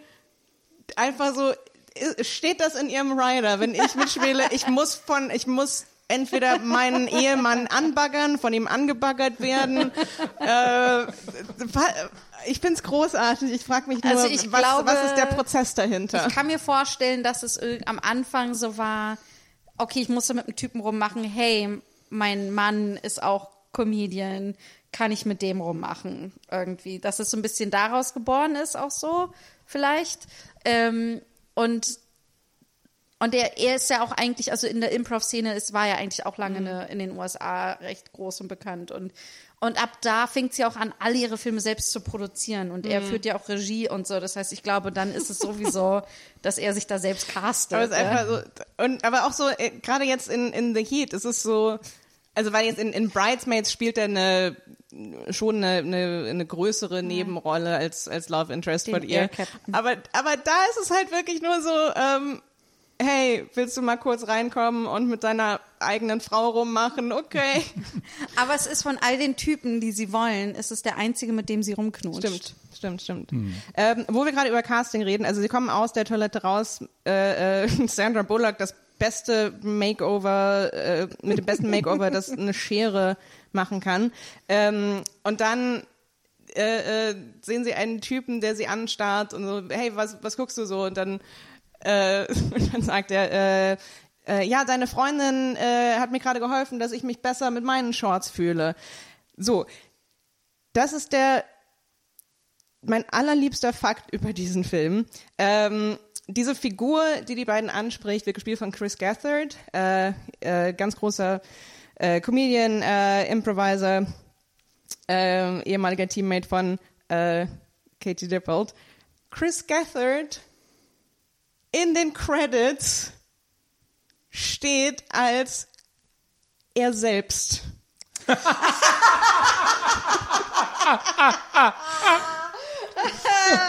Das ist di- dieser Film. Dieser Film spielt in einem Universum, in dem Chris Gathard aus Gründen in Boston ist und da in einem Club ist, wo er äh, ähm, in, Shorts und versucht, äh, ähm, eine, eine FBI-Agentin anzutanzen. Ich hab, ich, ich war so, als ich das gesehen, ich, äh, ich hab, ich hab, ich bin fast, ich bin fast geplatzt. Ich wollte euch das so gerne schreiben, Ach, ich das so, so und, und ich habe gedacht, ich würde das hundertprozentig genauso machen, wenn ich irgendwie in einem Projekt von einer Freundin so eine kleine Nebenrolle von so einem äh, äh, von einer merkwürdigen Figur spielen sollte, würde ich auch sagen, sag, dass ich das bin. Sag einfach, das bin ich selbst. Groß, großartig. Oh, Aber das ist auch, für die, die ihn nicht kennen, Chris Gathard ist auch so ein, ich glaube, Cringe-Comedian würde man da auch irgendwie sagen. Also der sehr viel mit diesem unangenehm, also da ist er zu Hause in diesem Mhm. Streifen des Unangenehms sozusagen und ähm, darum ist er die perfekte Besetzung einfach dafür, weil das ist einfach Ja, seine voll. Comedy mit allem, was er macht. Irgendwie das Mhm. Unangenehme ist sein Zuhause. Ja. Dann kommt eine, äh, eine Sequenz, die ich äh, auch, also fast wahrscheinlich einer meiner Lieblingsmomente, naja, vielleicht nicht ganz so, aber auf jeden Fall eine sehr schöne Sequenz, weil sie dann ja versuchen, also was sie was sie machen müssen, ist, sie müssen halt von diesem äh, äh, Typ, der irgendwie mit den Drogendealern äh, zu tun hat, sie sie versuchen sein Handy zu verwanzen.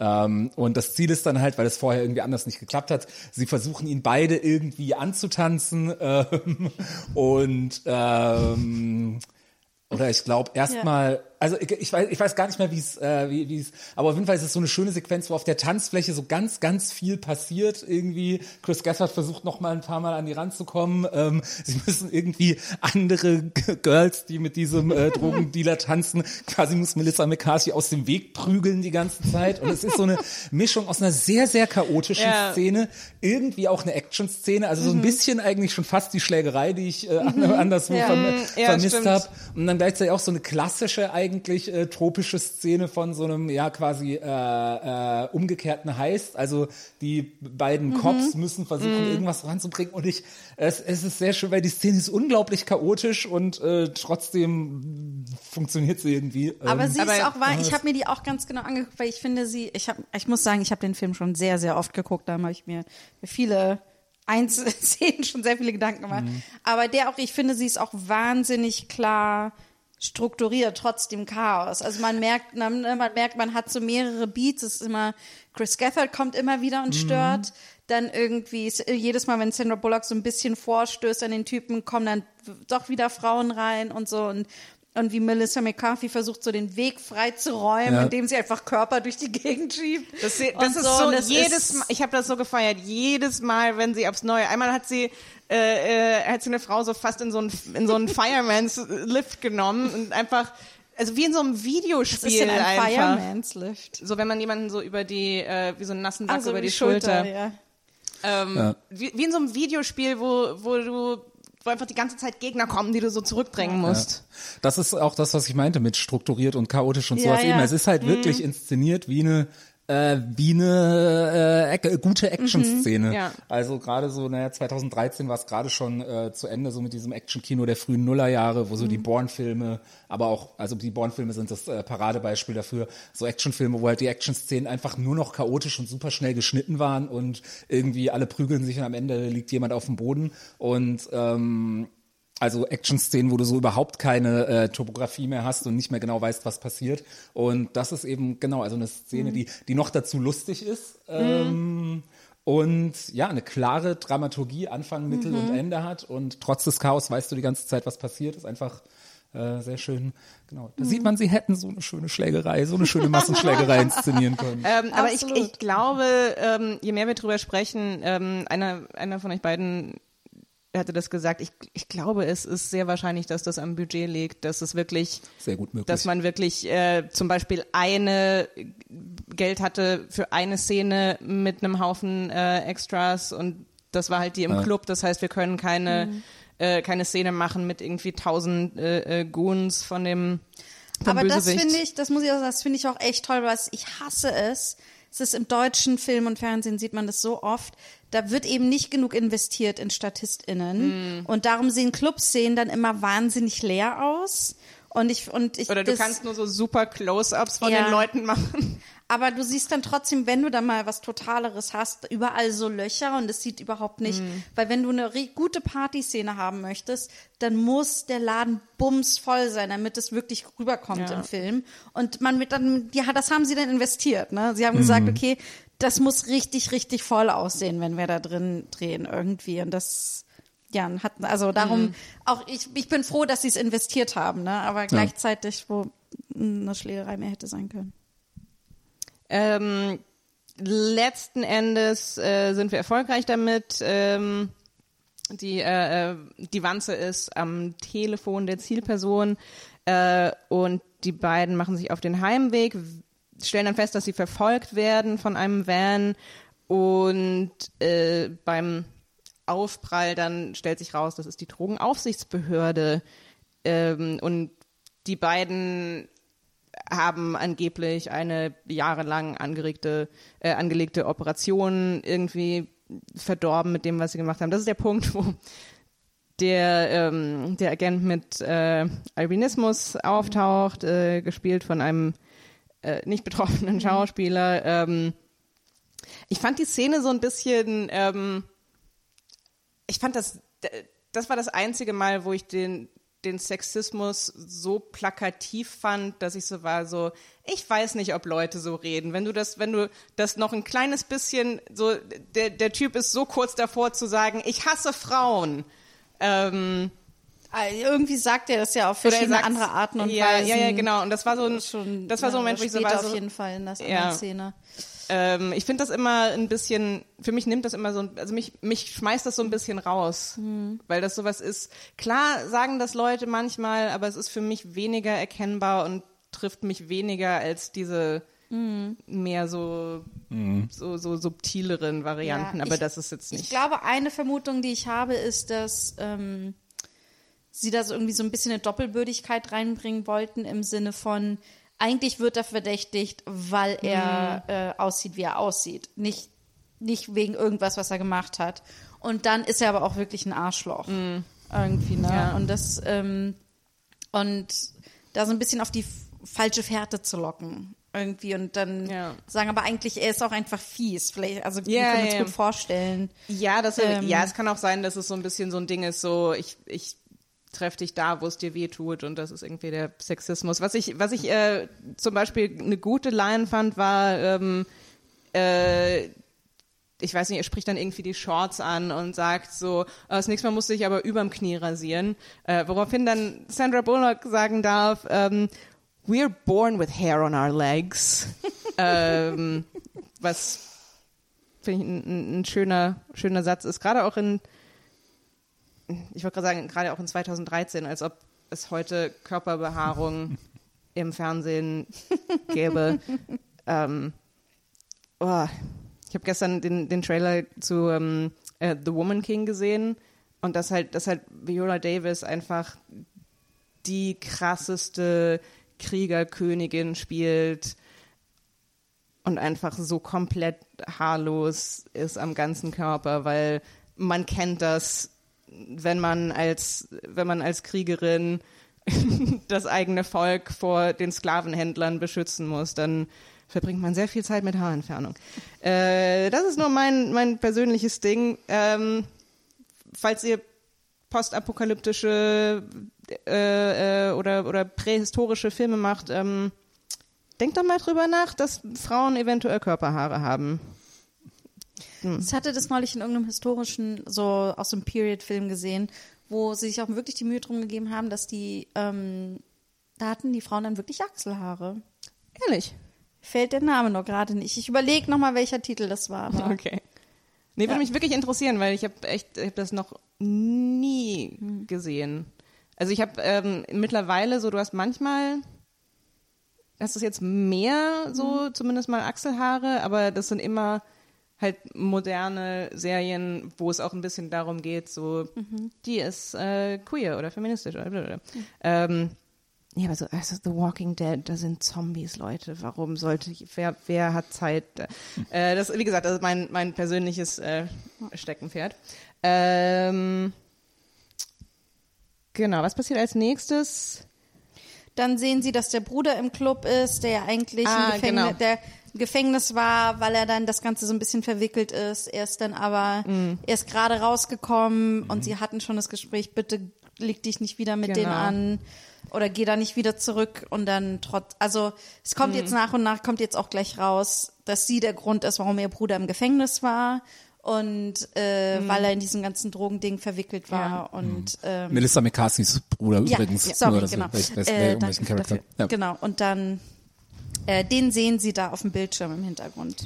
Genau. Ähm, ich weiß, ich, ich weiß nicht, wo genau ich die Notiz gemacht habe. Also irgendwie in Zusammenhang mit dem Bruder, mit irgendeinem Gespräch. Aber da war so ein Moment, wo drüber gesprochen wird, so das Gefängnis halt echt scheiße ist, was ich auch irgendwie immer spannend finde, wenn das ähm, in, äh, in Polizeifilmen angesprochen wird, dieses Ding von wegen, Äh, ja, übrigens, im äh, Gefängnis, achso, ja, genau, nee, ähm, so Sandra Bullock sagt, ähm, äh, dass sehr, sehr viele Leute im Gefängnis erst drogenabhängig werden und Leute, die mit Drogen nichts zu tun hatten, im Gefängnis da reinrutschen. Und das wird halt so gesagt und dann ist, und dann, und dann äh, haut Melissa McCarthy ab und ist, ähm, äh, ist verletzt, dass ähm, Sandra Bullock da den Finger reingelegt hat. Aber ich war einfach nur so, okay, also wir sind, wir, wir legen das offen auf den Tisch, dass ähm, eure Arbeit dazu führt, dass Leute an einen Ort geraten,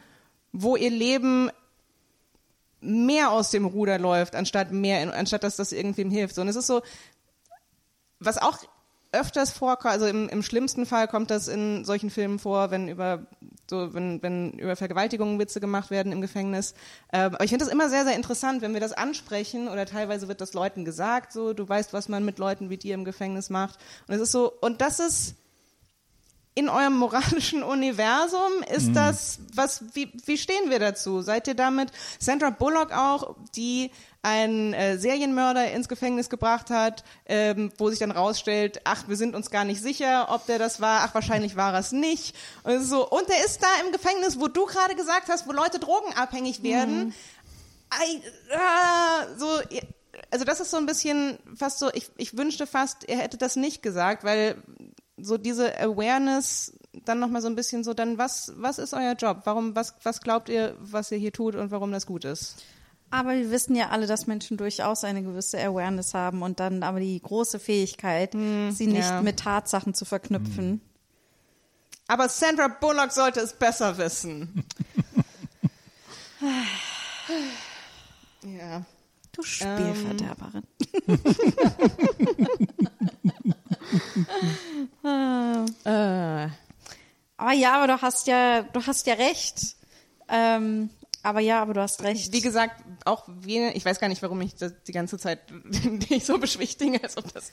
Nee, aber es, ähm, also es ist auch, also ich meine schon an diesen Film gerichtet, aber auch mehr an dieses, weil wie gesagt, es ist einfach ein, es ist ja nichts, was spezifisch für diesen Film ist, sondern was sich durch sehr, sehr viele Polizeifilme zieht. Und zwar sowohl die kritischen als auch die, die absolut unkritisch sind. Wir, es, es wird niemals die Illusion verkauft, dass das Gefängnis Leute rehabilitiert, dass da Leuten geholfen wird, dass das so, es ist immer nur, ja, es ist halt ein Teil davon und ähm, da haben wir nichts mit zu tun und leider kann man nichts dran ändern. Tschüss. Ich gucke übrigens gerade eine Polizeiserie. Kennt ihr The Responder with, mit Martin Freeman? Ist Nein. eine ähm, britische Produktion, ähm, die echt krass ist. Also es ist eine Polizistenserie um einen Polizisten, der anzweifelt, dass er gute Sachen macht. Der eigentlich sagt, Okay. ich mache nichts Gutes. So, und dann sind Leute um ihn rum, aber du bist ja Polizistfreund und Helfer, bla bla bla. Und da wird es schön dekonstruiert. Falls ihr eine, aber ansonsten, ja, ich meine, wir haben auch genug, also es ist so überproportional, wir haben so überproportional viele Polizeigeschichten generell. Also selbst wenn es unproblematisch wäre, dann hätte man das Gefühl, Ja. wenn man als Außerirdische mal auf unsere Welt guckt, dass eigentlich 80 Prozent unserer Welt irgendwie aus PolizistInnen besteht und wir alle an irgendeinem Punkt in unserem Leben mal PolizistInnen waren oder so. Oder VerbrecherIn. ja. äh, ja. Aber äh, wollen wir mal ein bisschen springen Äh, ja, vielleicht? ja, Ich auch, ja. Ähm, genau. Aber wir sehen jetzt gleich Melissa McCarthys Familie. Das müssen wir, glaube ich, zumindest kurz Oh, äh, ja. erwähnen. Oh, also Leute, einfach schöner ja- Ensemble-Moment. Ich habe hier die Extended Version, besitze ich von diesem Es gibt Film. eine Extended Version, okay. Und- Nina, wir sind sowieso schon spät dran. Genau, aber ich will dazu nur sagen, weil wir nämlich zur Familie kommen, also Paul Feig ist auch dafür bekannt, dass er viel improvisiert an seinen Sets, also das so ähnlich wie Judd Apatow das auch macht, dass die, ähm, die spielen ihre Szene und dann gibt es gewisse Sachen, wo sie sagen, okay, jetzt improvisieren sie wir mal nur die Lines, gibt mir verschiedene Lines dafür. Und das machen, machen sie mit ihren Schauspielern, mit, mit fast allen SchauspielerInnen dann. Und bei der Familie, es gibt auch Outtakes oder nicht benutzte Szenen von dieser Familie, was die sich alles an den Kopf werfen und wie die alle miteinander reden. Und es ist echt, es ist echt Gold, Dirt, Dirt, Gold. Also es ist wirklich äh, großartig. Kann ich sehr empfehlen, falls irgendjemand Bock darauf hat. Ähm, genau, die beiden landen dann bei, oder also schauen vorbei bei ähm, Melissa McCarthys Familie. Ja, Bill Burr als einer ihrer Brüder. Ähm, Bill in Burr als einer ihrer. Brüder. Ähm, äh, ich mag übrigens auch äh, äh, Michael Rappaport sehr, der den Bruder im Gefängnis spielt. Ähm, der in meinem Kopf einfach ist es der Schauspieler, der so ahnungslose rassistische Typen in Spike Lee Filmen spielt. Der aber generell immer diese sehr ahnungslosen, dumpfen Typen spielt. Also der ist jetzt auch Ja. bei in der zweiten Staffel von ähm, Only Murders in the Building zum Beispiel hat er auch eine Oh, stimmt. spielt er ja, auch ja, eine ja. Variation davon. Stimmt. Nee, aber Spike Lee, ich glaube in, ich glaube jetzt in drei Filmen von Spike Lee und es ist immer so ein, immer so ein Typ, so, so nicht, nicht offen rassistisch, sondern mehr so, äh, einmal spielt er so eine, ähm, so eine Parodie auf Tommy Hilfiger, also halt so, so weißer Typ profitiert einfach krass äh, äh, von der schwarzen Community. Eben, äh, Ich glaube in ähm, ich glaube, in in der She's Gotta Have It äh, Reboot-Serie spielt er so einen Pseudo-Woken-Typen und es. also Spike Lee hatte einfach ein Talent. Ich frage mich halt immer, was, ähm, was macht das mit Menschen, wenn die sagen so, oh, da hat jemand erkannt, dass ich so aussehe wie ein dummer Rassist, der nicht weiß, dass er Rassist ist. Okay, cool. Ja. Aber wir sind bei der äh, Melissa McCarthy und Sandra Bullock sind in der Familie von McCarthy und die hassen sie alle, weil sie ihren Bruder ins Gefängnis äh, Ich glaube, sie ist zum hat. ersten Mal wieder Seit da. wieder da. Ja. Die Mutter hasst sie. Da gab es früher eine tolle Szene, wo die Mutter im Auto an ihr vorbeigefahren ist und ihr nur so den Stinkefinger zeigt und Sandra Bullock ist so, wer ist das? Und Sa- Melissa McCarthy, meine Mutter. Und ähm, ähm, ach, das sind ach so, es ist ach, so ein witziger Film. Aber äh, genau und diese Familie, also da, das ist die große transphobe Szene. Ne, wo sie alle davon ausgehen, dass Oh, äh, ja, ja, Sandra ja. Bullock trans ist und sie da sehr, sehr löchern irgendwie in der Richtung. Mhm. Dann wird auch viel gespielt mit dem Bostoner Akzent und so irgendwie, ähm, was wiederum sehr witzig ist. Und äh, Genau. ich finde an sich diese Familiendynamik total toll und witzig, dass wie, aggressiv die eigentlich miteinander reden, alle die ganze Zeit und dann aber doch irgendwie so komisch zusammenhalten. Ähm, irgendwie, das fand ich sehr, eine sehr schöne Dynamik und humorvoll.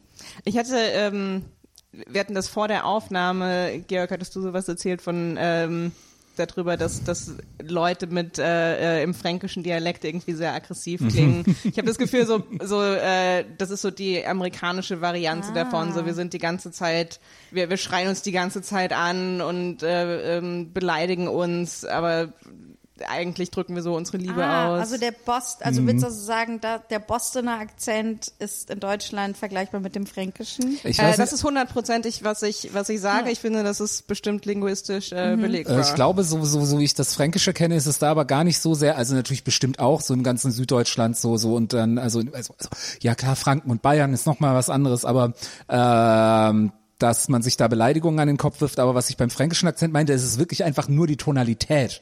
Einfach nur, also auch wenn, wenn man im Fränkischen dann sowas sagt wie, ja, es ist total schön, dich zu sehen. ähm, ähm, ja. Wo wir, wo wir dabei sind, hier linke Spielverderber zu sein, möchte ich nur kurz an, anmerken, dass man schon, so wie diese Familie dargestellt ist, vor allem auch später, als sie dann noch irgendwie ähm, so quasi im Motel untergebracht werden müssen, weil sie verfolgt werden. Einmal kurz die Frage in den Raum stellen, ob da vielleicht auch ein bisschen Klassismus im Spiel ist. Ähm, Aber das ist ja auch ein Grundkonflikt von Sandra Bullock und Melissa McCarthy angelegt, ne? Also das habe ich das Gefühl, haben wir von Anfang an, dass ähm, Sandra Bullock, die in Yale war und so weiter, Melissa McCarthy und auch die Polizisten da komplett unterschätzt und die auch denkt, es ist ein Joke, dass Melissa, McCar Melissa McCarthy wirklich direkt unter der Bulgarin in diesem eher Plattenviertel-Ding irgendwie so wohnt. Ne? Also das haben, hab, gebe ich dir vollkommen recht. Ich glaube, wir sehen es von Anfang an. Es ist von Anfang Ich an glaube auch, Teil. es wird schon irgendwie angesprochen. Es ist so ein, also ich hatte so einen ähnlichen, äh, so ein ähnliches Gefühl, wo es so eine, das ist auch so eine, ne, so eine, so eine Grenzszene irgendwie ist, äh, von, es ist, ich glaube hauptsächlich liebevoll. Ich glaube, wir lachen, aber wir, wir lachen schon auch ein bisschen über sie, aber lachen wir über sie. Und es ist so, ähm, äh, äh, ja, also ich weiß nicht, kann man nicht hundertprozentig ich glaube auflösen, auch, glaube so ich. wie das, was ich angedeutet habe, ich glaube auch, dass es da keine, nicht immer eine hundertprozentig klare Abgrenzung gibt. Nein. Also, dass man sich da auch so halt in so fließenden Übergängen bewegt und so, das ist, glaube ich, auch nochmal, ich wollte es nur, Mhm. Ja. ich wollte nur, ich wollte jetzt nicht, ich wollte einfach nur sicher gehen, dass wir, dass wir eine Gelegenheit, linke SpielverderberInnen zu sein, äh, un, Du un, hast un, sie ungenutzt verstreichen genutzt. lassen. Ja. Äh, ich, ich finde aber auch, dass ähm, diese, dass ihre Familie und sie aber auch immer in solchen Situationen trotzdem als Gewinnerin irgendwie rausgehen oder als die stärkere Figur oder die, die irgendwie in dieser so einem sozialen Austausch dann doch den ähm, längeren zieht sozusagen. Also ich finde, dadurch war das für mich immer gut aufgefangen oder es war klar, da kommt jemand einfach mit ganz vielen Vorurteilen rein und so und muss einfach von ihrem hohen Ross runter, was ja in ihrem Charakter als Hauptproblem angelegt wird. Ja. Ähm, dann, ich weiß nicht mehr genau, wie sie zu diesem Haus kommen, wo sie den einen Typen, diesen, diesen, äh, äh, ich glaube Enforcer oder was auch Ich immer glaube, verhaften. das ist schon durch irgendwas, was ihr Bruder ihr nochmal Ne? noch mal sagt. Das fand ich mich auch komisch. Das ist nur ein ganz kleiner Nitpick, aber weil dann später, weil das ist ja der Typ, dessen Handy sie verwanzt haben vorher. Und sie kommen aber, also dass dieses Handy verwanzt wurde, hat eigentlich so gut wie keine Konsequenzen, außer dass es Stimmt. nochmal in so einem Nebensatz danach dann gesagt wird, da, weil nämlich sein Chef annimmt, dass das der Grund ist, weshalb sie da sind. Also das finde ich so, das ist nicht, nicht, nicht Genau. groß Ja. schlimm, aber so ein bisschen seltsam, unelegant, dramaturgisch. Aber wir können da aber- ja, äh, hin, genau, hinspielen, sie sind da in der Lage. Genau. Also, also im Prinzip auch über den Bruder ähm, äh, verhaften sie dann jemanden, der da mit drinsteckt im Drogen. Ähm, wir haben eine Szene mit sehr viel Polizeigewalt beziehungsweise Androhung von Gewalt. Ähm, Tu mal, aber eine, trotzdem eine großartige, ich Es schieß ist- dir gleich. es ist sehr lustig. Es ist einfach Ja, die sehr Szene lustig. ist einfach wirklich Es unglaublich ist sehr lustig. lustig, es ist einfach das- immer lustig, äh, ähm, wenn er so, ich, ich, ich, ich, ich schieße dir in den Schwanz, so, nein, machst du doch nicht, und dann so, oh, vielleicht mache ich's doch. Ähm, äh, ja, wie gesagt, was der, was halt oft, äh, was halt eben genau das Problem ist mit solchen Darstellungen. So, es sieht halt immer, ähm, in dem Fall witzig, meistens sieht es sehr cool aus, meistens sieht es sehr, äh, äh, manchmal ist es noch so, uh, er möchte es eigentlich nicht, aber der, er weiß, das ist die einzige Art und Weise, an den bla bla bla zu kommen. Ähm, anyway, ähm, und dann, Sie müssen ihn dann gehen lassen, weil genau, Weil das Problem ist dann schon wieder, dass, ähm, dass sie schon wieder in diese äh, von den Drogen fahren, dann in die, Ah, ja, die ja, genau. übergeordnete Ja. äh, Zuständigkeitskonflikt. So, genau, dass sie da wieder mit eingegriffen haben, da wieder was versaut haben und so, ne? Genau, Das und so. sie sind jetzt äh, äh, off the case ähm, und äh, trösten sich in der äh, Dive Bar vom Anfang. Ähm, und das ist einfach eine sehr großartige Montage, finde ich. Das ist so dieses, eine der besten Partys. so, so dieses betrunkene, die betrunkene Bonding-Montage ist halt auch wieder so ein Klassiker, aber es ist, es sind so viele schöne Details. Covered in nuts. You're having a bad dream. You're covered in nuts. Ja, es ist, es ist ähm, Wobei ich auch da fand, äh, die hätte 25 Sekunden kürzer sein dürfen für meinen Geschmack. Da, ausnahms da Dramaturgisch stimme ich jetzt. ausnahmsweise nicht Okay. zu. Ich fand die Aber schön, ne? das ist schön anzuschauen mich- auf jeden Fall. Ist, äh, es ist sehr schön. Ja, genau. Also es ist auch ein ähm, auch auch weil da Sachen drin sind, wie die beiden legen Erdnüsse auf einen, an, andere, auf eine andere schlafende Person. Äh, außerdem die meisten Gäste in dieser Bar ähm, sind äh, äh, sind ältere Herren ähm, aus Gründen. Äh, es, es gibt Ich eine, halt- eine halt- Polonaise. oh. Ja, ich find's einfach so schön, weil ich war auch wirklich schon in solchen Eckkneipen so mit nur äh, älteren Leuten und, und dann eine Freundin und ich oder so. Und dann versacken wir da auf so extreme Art und Weise. Und das ist so, ja, dass ich kenne genau diese absolute Kontrollverlust, der dann passiert in solchen Momenten irgendwie. Das, das war wirklich, äh, Äh, sehr schön. Hat mir sehr gut, hat mir sehr, sehr gut gefallen, diese Szene. Und nach diesem Absturz wacht äh, Sandra Bullock äh, neben Melissa McCarthy schlafend am Tisch auf. Beide liegen mit ihrem Gesicht auf dem Tisch. Ja. Sandra Bullock schaut raus. Äh, oh nein, es ist schon hell. Weckt Melissa McCarthy auf. Und es ist der gleiche Typ wie beim letzten Mal, als sie in dieser Bar war. Und so echt, gut. dass sie daraus auch noch diesen perfekten Callback gemacht haben, der wieder, ich glaube, das war wirklich der Moment, wo ich beim Alleine anschauen am lautesten gelacht habe. Das war Das ist- großartig. Ja, aber ich finde das mal, ich, ähm, ich wollte euch mal fragen zu der Gagdichte, ob euch die genervt hat oder ob ihr die gut fandet, weil es gibt, also es- weil es gibt einmal verbal extrem viele, also die Dialoge sind sehr, sehr vollgepackt mit Jokes. Dann haben wir aber immer halt auch diese kleinen Zwischenjokes, die immer irgendwie so körperlich oder slapstickartig oder so sind. Und dann, also es, ich finde, es gibt auf so vielen Ebenen, wenn du über die Dialoge nicht lachst, dann lachst du über sowas. Weißt du, also ich, ich finde, ähm, ähm, ja, Fragezeichen. Ich fand die Gagdichte äh, ziemlich super. Also ich Ja. finde auch wirklich so als Komödie funktioniert der Film für mich eigentlich durch und durch. Also Auf jeden neben so ein Fall. paar kleinen Nitpicks. Also ähm, das war ja zum Beispiel beim letzten Mal beim äh, Little Miss Undercover, äh, nicht Little Miss Undercover, ich hab's jetzt mit Das ist das Prequel. Äh, das nur auf dem Spielplatz vom Anfang spielt. Ähm, bei Miss Undercover. So wie Leute, die My Crazy Ex-Girlfriend sagen zu der Serie.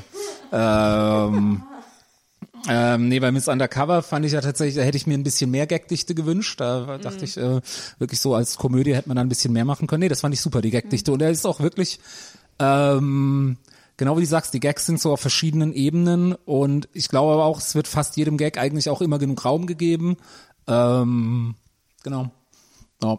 Und es, äh, wie, wie wir es am Anfang auch bei der Eiersuchszene äh, gesagt haben, äh, die Gags stehen meistens dann doch auch, also nicht immer, hin und wieder darf man so einem Nebenjoke ja auch mal ein bisschen Raum geben, aber stehen halt schon häufig im Dienst der Handlung oder der Charakterzeichnung und sowas. Ähm, ja. Darf ich dich mal ganz kurz was fragen? Du musst, bitte. du musst weg bald. Ich muss äh, Ähm, bist bald du in Eile? Weg. Ja, ach so, so ein ja, äh, ich glaube maximal eine halbe Stunde sollte ich wahrscheinlich los. Also wir sollten so, ja, genau. Ich meine, Ja. die ist wahrscheinlich auch. Wir haben uns am äh, Anfang, was zum großen Teil auch meine Schuld war, mit sehr vielen Exkursen aufgehalten. ähm, Ich meine, das Ja. ist ja, ähm, äh, ja, ich glaube, ähm, also die Handlung ist jetzt auch ab da sehr, sehr, ähm, naja, so ein bisschen zickzack, so wie, wie kommen wir jetzt ans Ziel und aber haben nochmal irgendwie Exkurse äh, da eingebaut. Ähm, äh, wir sehen, dass ähm, Sandra Bullocks Auto, das sie beim Poker verloren hat oder dass Melissa McCarthy beim Poker verloren hat, ähm, ich glaube, Entschuldigung, ich glaube nicht. Ich glaube, das war nicht beim Pokern. Ich glaube, das hat sie besoffen einfach dem Typen geschenkt, oder? In, in, in nein, der nein, der Schl war nicht der Schlüssel in der Jacke, den die, die Nee, nee, weil Melissa McCarthy- setzt äh, äh, äh, äh, Sandra Bullocks Jackett beim Pokern Ja. ein und sagt dann so, was interessiert dich das Jackett? Du hast doch dem Typen dein Auto geschenkt letzte Nacht, glaube ich. Vielleicht habe ich es auch falsch in Erinnerung. Ach so, ja, das kann, das kann aber gut sein, ja. Äh, jedenfalls, äh, der arme Mann, der das Auto gewonnen hat, ähm, stirbt leider in einer riesigen Explosion, weil, ähm, weil da eine Bombe am Auto war. Ähm, Ich muss aber sagen, wie Melissa McCarthy dann reagiert. Weil die meinen, ne, weil es geht ja dann darum, dass Sandra Bullock und der die ganze rumgemacht haben miteinander. Und dann so, "Ah, you were electric. Your first boyfriend. The chemistry was electric. Und das ist einfach so schön. Das ist so ein schöner, süßer Moment.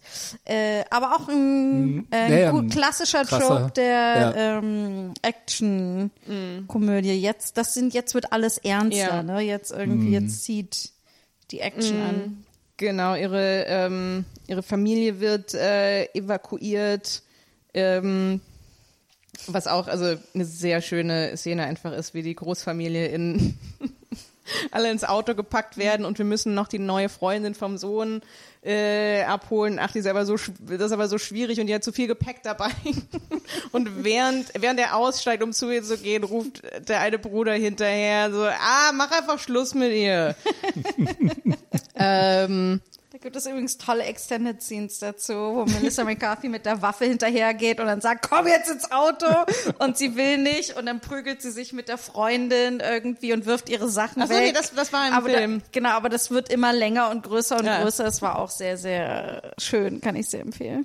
Ähm, dann ist eine sehr schöne Szene, wo ich so, die ich, die ich liebe, aber ich so ein, auch so ein bisschen war so, hat das, wie ist das für die Handlung relevant? Sie sind in einem, in Ja. einem Denny's äh, und da ist jemand, der ähm, an seinem Essen erstickt und das heimlich äh, äh, Manöver äh, klappt nicht und Sandra Bullock beschließt, da muss ein Luftröhrenschnitt her. Wann hat das angefangen? Ich habe das Gefühl, in den letzten zehn Jahren sind Luftröhrenschnitte wahnsinnig präsent geworden im Fernsehen und in Filmen. Das ist einfach, weil, weil das, glaube ich, ähm, in so Reality-TV-Shows Ah. viel, viel drin war, irgendwie. Also, und dadurch ist das so, glaube ich, ins. Mm. Aber genau diese Szene, da hätte ich euch jetzt nämlich auch gefragt, so, also genau das, was war, warum, also warum, warum gibt's diese Szene? Also die ist lustig, Also aber für mich ist es so ein bisschen die, es ist, so wie ich es mir äh, er erkläre, ist das so ein bisschen der, der Höhepunkt von Sandra Bullocks äh, Hybris. Äh, dass sie eben dieses, ähm, so sie hat dieses Bild von sich, ich bin so eine Macherin, ich bin, ich, ich pack das an, ich kann alles. Ähm, und dann eben, oh, ich habe ähm, ich habe Videos gesehen von Luftröhrenschnitten und das geht doch bestimmt ganz einfach und ich mach mal und ähm, äh, letzten Endes äh, äh, kriegen sie das nicht hin und es hilft nicht und äh, der Was sich halt direkt danach Mhm. anschließt, ist, dass sie, ähm, dass sie ja dann auch sagt, hey, wir haben da noch diese Infos bekommen, irgendwie, es ist ähm, auf diesem Schiff abends wird dann irgendwie, ähm, da wird dann der große Drogenschmuggel sein und dann kommt die große Drogenladung kommen und dann st stellt sich halt daraus, es ist ein Partyschiff und einer hat einen Joint, einer hat einen Joint, so. so übrigens ein Partyschiff, auf dem Venga Boys laufen, als das Schiff ankommt. Aber ich, aber genau, und ich glaube, es sind halt diese beiden Momente sind halt da, um zu zeigen, dass sie an sich selbst zweifelt Ja. jetzt, dass sie halt glaubt, dass sie ja und auch ein bisschen Melissa McCarthy glaube ich an ihr. Ähm, Genau, denn Äh, das Schiff wurde ja, äh, äh, den, das war ja ein Tipp, den sie von Melissa McCarthys Bruder bekommen haben, Mhm. der sich so halbwegs, ich glaube, es ist nicht so ganz eindeutig, ob Sandra Bullock ihn so ein bisschen gepusht hat oder letzten Endes Mhm. aber freiwillig äh, nochmal in diese Gang rein ist, um dann ähm, quasi frei, äh, freiberuflich undercover zu sein. ähm, und daran, dass dieses äh, äh, Drogenschiff dann kein Drogenschiff ist, äh, merken wir, dass äh, die Leute offensichtlich wissen, dass er für die Cops arbeitet. Mhm. Und äh, wir finden dann auch raus, dass er versucht wurde, umgebracht, also dass sie versucht haben, ihn umzubringen. Und er Ja. jetzt im Koma liegt. Ähm, genau, und das ist der Punkt, wo ähm, unser äh, äh, Buddy-Paar getrennt wird, ähm, eben weil wir, ist eigentlich so ein bisschen so eine, so eine, ähm, so eine Dreiersequenz fast, so der Luftröhrenschnitt, das Schiff, der Bruder, ähm, und das ist dann so das Stichwort, äh, hey, ich glaube, eventuell machst du mehr Schaden, äh, als du uns hilfst. Ähm, sie sind rund, sie sind weg von dem Fall ähm, und ähm, äh, dann gibt's die Szene, wo das ähm, äh, wo die Drogenaufsichtsbehörde äh, bei der Polizei ist und äh, sagt, oh, wir machen jetzt ein neues Team und wir wir suchen uns jetzt ganz genau aus, mit welchen äh, Polizisten wir arbeiten, weil wir wollen nicht, dass sich das wiederholt. Äh, und sie zeigen eine Projektion von äh, Melissa McCarthy's Gesicht, ähm, was dann für Sandra Bullock, der das Stichwort ist, reinzukommen, so, hey, das ist, die ist der beste Cop überhaupt und weiß ich nicht. Und das war so ein Punkt, so, ich finde es eine schöne Szene, aber es ist so ein bisschen so, ist sie der beste Cop? Ist sie, äh, können wir, ich, ich finde, wenn du so eine Rede hältst, dann müsstest du ein, zwei Resultate aufzählen, was sie gemacht hat, das gut ist. Weil alles, was wir gesehen haben, ist, dass sie, dass sie ziemlich gewalttätig und impulsiv ist. So, äh, das Einzige, was sie, wo sie sagt, so, ja, sie hat eine gute Intuition und, und so, ja, okay, okay, das stimmt, aber macht sie das und sagt dann, sie sagt nicht nur, sie ist ein guter Korb, sondern sie ist wahrscheinlich die, die beste, äh, die beste Polizistin, ja, ich, die ich ihr glaube, je wir habt. müssen das innerhalb des Polizeikontexts sehen. Mhm. Und ähm, wo ja gesagt wird, okay, es passiert was Schlimmes, darum ist meine Gewalt gerechtfertigt, weil ich ja Menschen rette und die Welt rette sozusagen. Ne? Und ähm, und was ja davor ist, dass sie ja genau weiß, ah, da ist die Zigarettenstummel mit dem Dings drauf. Ich sorge für Ablenkung, damit Sandra Bullock äh, den Stummel, den Filter mit den Lippen oder ohne Lippenstift Ja. draufkriegt. Ähm, na, also es gibt da ja so ein paar Momente, wo sie in dem Kosmos mit seinem eigenen Regelwerk durchaus ein guter Kopf ist, aber da geht es darum, Resultate Ja, irgendwie nee, also zu ich- schaffen. also ne? also jetzt da auch geht's nicht- jetzt, also ich glaube, Ja, ja. dass sie das dann doch schon irgendwie ist, aber, Aber ich find, aber das mit den Resultaten, also nee, ich hätte jetzt auch nicht, also äh, äh, klar, ich würde da nie erwarten, dass dass jemand sagt, äh, äh, aber wir sollten uns mit der Polizeigewalt beschäftigen. Äh, es ist nur ähm, so mit Resultaten so, ja, sie hatte so Erfolg mit so einzelnen Methoden, aber ich finde es trotzdem so, es wäre gut, wenn wir ein paar Verdächtige hätten, die sie gefasst hat oder sowas, sondern also das ist halt irgendwie, das wird einfach im Film nicht wirklich gezeigt, diese der Teil von äh, ich habe unorthodoxe Methoden, aber ich bringe Resultate. So, das, Ja, ich glaube schon, Teil, dass es die hier, also zum Beispiel, das Problem ist, dass immer, wenn sie Resultate liefert, diese anderen Cops kommen, die sagen, ihr versaut uns unsere Arbeit Mhm. gerade. Also zum Beispiel, wenn sie ja das erste Mal in der Halle sind und diesen einen Typen gefangen nehmen irgendwie, da ist es ja auch so, da wird schnell gefährlich und Melissa McCarthy reagiert und schießt.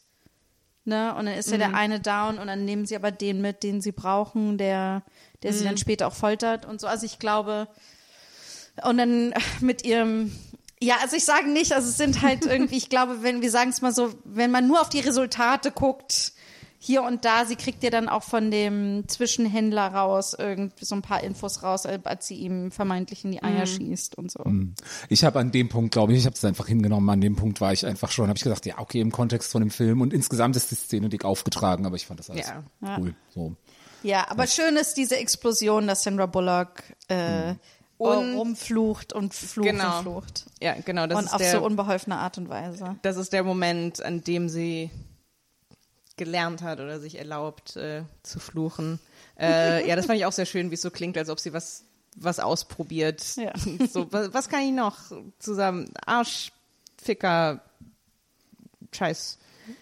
Assholers finde ich eine schöne Beleidigung. Ihr seid Arschlöcherer. Ähm, und dann, ähm, ich habe mir keine Notiz gemacht, wie werden die beiden dann wieder vereint? Äh, Melissa McCarthy ist irgendwie auf eigene Faust am Ermitteln und dann Ah. auch, auch die, der, also die, der klassisch, die klassischste Art und Weise, wie sowas Faust, wieder ja, ja. kommt. Äh, sie ist in einer Situation, wo sie plötzlich dann doch irgendwie äh, mit einer Waffe bedroht wird ähm, und in letzter Sekunde taucht Sandra Bullock einfach auf. Wir wissen auch nicht warum, wir wissen nicht, warum sie jetzt genau da ist und ja, so hat sozusagen Mhm. ihren Rücken und Genau, Ähm. also es ist der Typ, äh, aber ich finde, also es ist halt auch sehr humorvoll gemacht, das, der Typ, also sehr passend zur Figur auch wieder, der Typ möchte Melissa McCarthy äh, erschießen oder bedroht sie auf jeden Fall mit der Waffe und dann kriegt er von Sandra Bullock, also er sagt halt irgendwas grammatikalisch Falsches, Sandra Bullock Oh, drückt ja, ihm ja. die Waffe in den Nacken und sagt so, das ist aber falsche Grammatik. So. Weil natürlich würde sie die Grammatik Ja. verbessern. Ähm, genau, dann kommt eben noch besagte Szene, wo äh, die beiden den Drogendealer vom Anfang ähm, vom Balkon baumeln lassen. Ähm, wie gesagt, äh, äh, finde ich, äh, ähm, fühlt sich anders an äh, als in 2013 Ja. aus Gründen. Ähm, und dann sind wir beim Showdown. Ja, mit so einer kleinen Ermittlungsmontage noch, aber ich glaube mit Ja. dem Ja, ist ja. nicht. Ja. Ähm, genau, also wie Georg schon gesagt hat, wir haben das, äh, ähm, wir, wir plündern äh, Melissa McCarthys privaten Waffenschrank inklusive ähm, ähm, militärtauglichen äh, Geräten und einer Handgranate ähm, und äh, schauen im äh, Drogenhauptquartier vorbei. Ähm, das fand, das fand ich schon auch sehr, sehr cool, ähm, sie werden dann, werden dann erwischt und dann, oh nein, oh, jetzt müssen sie die ganzen Waffen hergeben und äh, Sandra Bullock ist schon so ganz, oh nein, dann hat das jetzt eben nicht geklappt. Ja, okay, hier, hier ist die Tasche mit den ganzen Waffen. Ähm, und dann sagt Melissa McCarthy, sagt, ja, jetzt müsst ihr beiden wohl heiraten. Was, wieso? Ja, du hast dir doch gerade einen Ring gegeben. Den Ring von der Handgranate. Bam! Explosion, alle fliegen weg. Ähm, das war Ja. schon, was solche was solche solche äh, One-Liner angeht, die cool sein sollen in solchen Situationen. Ich fand das schon, ich, das war schon. Ja, ich finde, Muah. ich finde, jeden. das war so, das ist so ein Spruch gewesen, der hätte in Die Hard sein können. Wir sind uns so, alle ne? einig. Ja. Also wirklich, Oh. wirklich groß. Und das sind, da verstehe ich dann noch total, warum haben wir nicht mehr von solchen Momenten. Ne? Also das, ähm, ab, das hätten wir auf jeden Fall mehr haben können. Diese Mhm. wirklich Ja, also jetzt so die ganz Action simpel. mit den flapsigen Sprüchen. Ja. So, ja. Und so ganz simpel wirklich jetzt also so ein klassischer oder jetzt als als Action Nerd gesprochen, diese Szene hätte halt genau so drin sein können, aber vorher hätten sie sich halt mal noch fünf Minuten erstmal ja, genau. durch so ein paar Korridore schießen müssen und Ja. da schon mal so ein paar äh, Minions ausschalten. Äh, das- Ja. und das- dann hätte ja. das Ganze genauso. Und wie wir es mehrfach jetzt gesagt haben, höchstwahrscheinlich war es echt eine Budgetfrage. Mhm. Ähm, Aber das fand ich auch schon, das fand ich wirklich sehr auffällig und sehr, sehr schade, dass das einfach so, ähm, äh, ja, gefehlt hat, dieses, wir, wir kämpfen uns, wir sind komplett in der Unterzahl, aber wir kämpfen uns durch. Ähm, aber also der, also der ganze, der ganze Schluss, ich, ähm, ich finde, ich habe da wirklich da wirklich nichts auszusetzen. Äh, die beiden werden dann natürlich doch irgendwie gefasst. Ähm, der äh, anscheinend äh, Hauptfolterknecht ähm, äh, äh, in dem ganzen Laden, den sie vorher verhaftet hatten, äh, nimmt sich die jetzt vor und sagt, uh, ich habe hier ganz viele Messer. Und ah, aber ich muss kurz weg. Uh, kannst du das Messer für mich halten? Ah, du hast gar keine Hand frei. Okay, ich ramm dir das in den Oberschenkel. Und- Und aber ich finde Oh. es so schön, als sie sich dann, als sie es dann hinkriegen, sich Es zu ist so und dann wissen- hören sie aber, dass jemand zurückkommt. Also muss Melissa McCarthy das Messer wieder, in Wieder den Oberschenkel reinstecken. rammen. Und Es ist das war wirklich Oh mein ach, Gott. so großartig. Auch allein schon deswegen, weil auch in dem Moment, wo die da schon gefesselt sind, weißt du ja, okay, irgendwie werden die beiden sich Mhm. jetzt befreien. Und das ist dann aber noch mit so einem zusätzlich so etwas gewalttätigeren Moment, als man also, denkt, so, ne? so, weil vor allem auch sonst so, ja, okay, der lässt die da mit seinem Messer allein. Nein, es war, weil er so sadistisch war und Mhm. ihr dieses Messer noch ins Bein gerammt hat.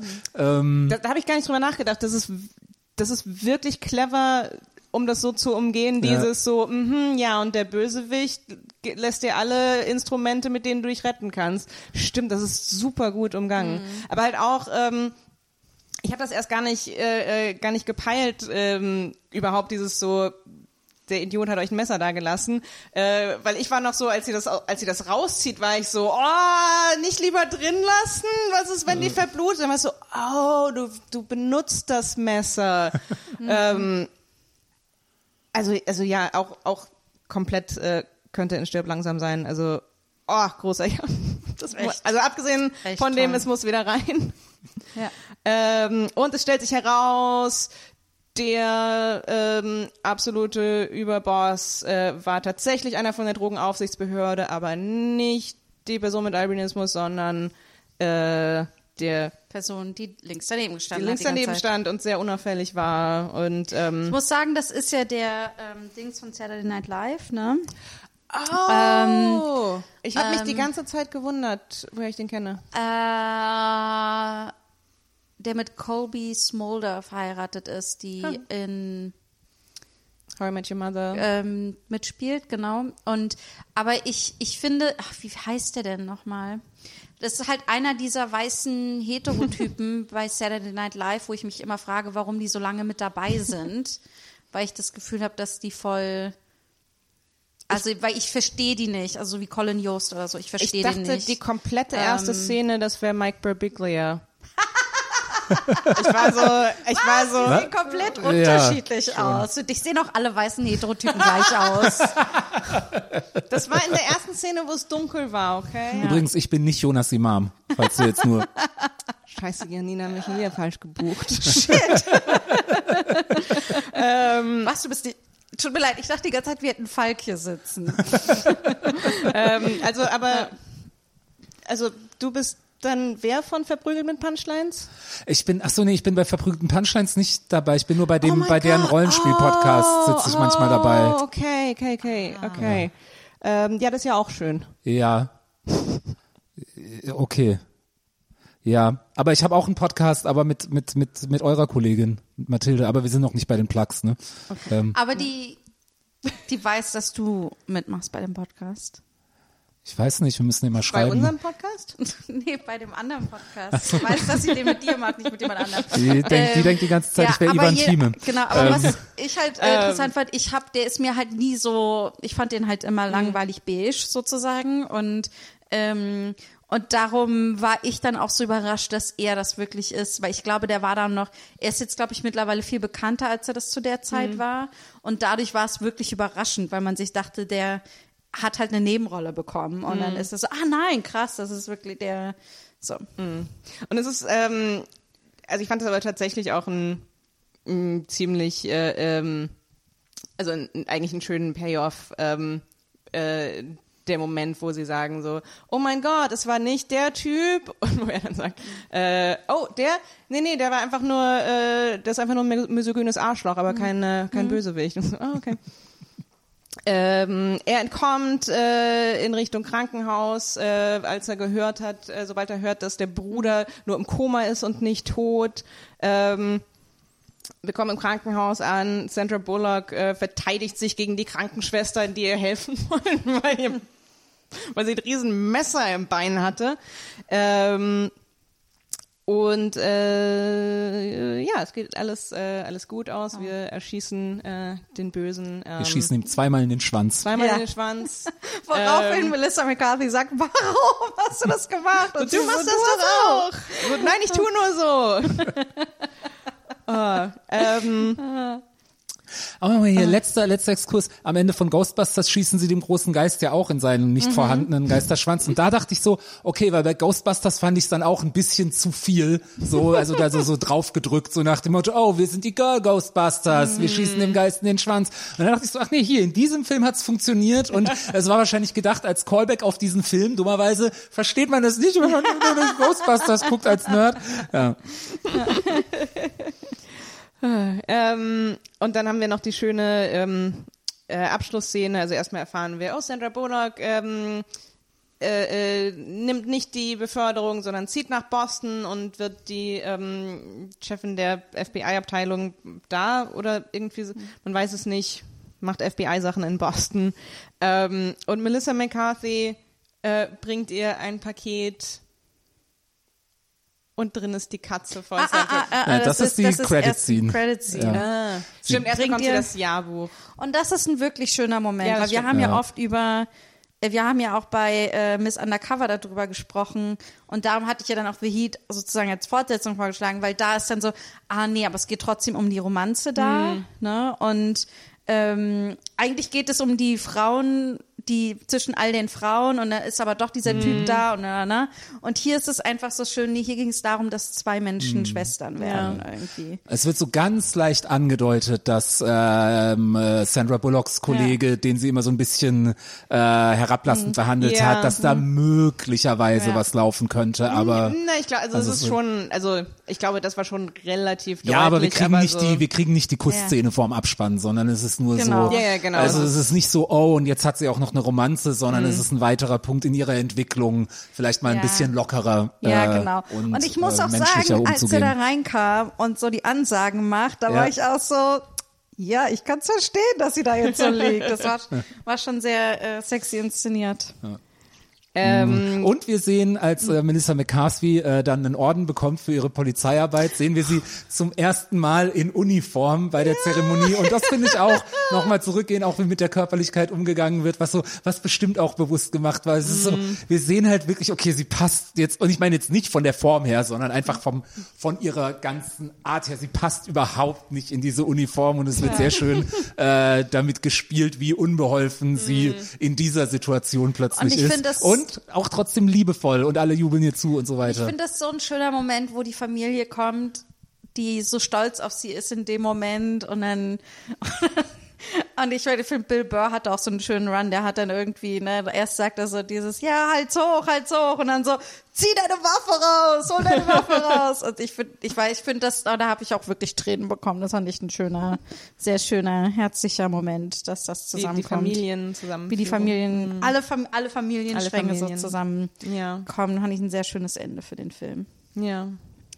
Ja. Und dann, Und dann kommen genau wir die endlich zur Post-Credit-Szene. Äh, äh, Melissa McCarthy steht vor der Tür mit einer Kiste und sagt, äh, hey, ich habe was für dich, du wirst dich so sehr freuen. Und wir hatten vorher, vorher eine Szene, die hatten wir jetzt nicht angesprochen, wo Melissa McCarthy in Sandra Bullocks neuem Haus steht und ähm, sie hat irgendwie kaum Sachen und eine der wenigen Dinge, die sie hat, ist ein Foto von ihr mit der Katze, die nicht ihre ist, wie wir wissen.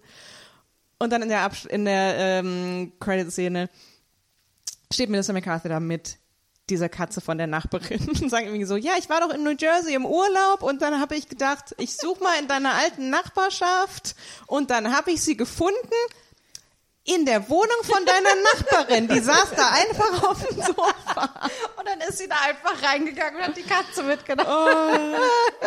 Oh, das ist ja so ein schöner Liebesbeweis, oder? Für Mil also so schön. echt toll.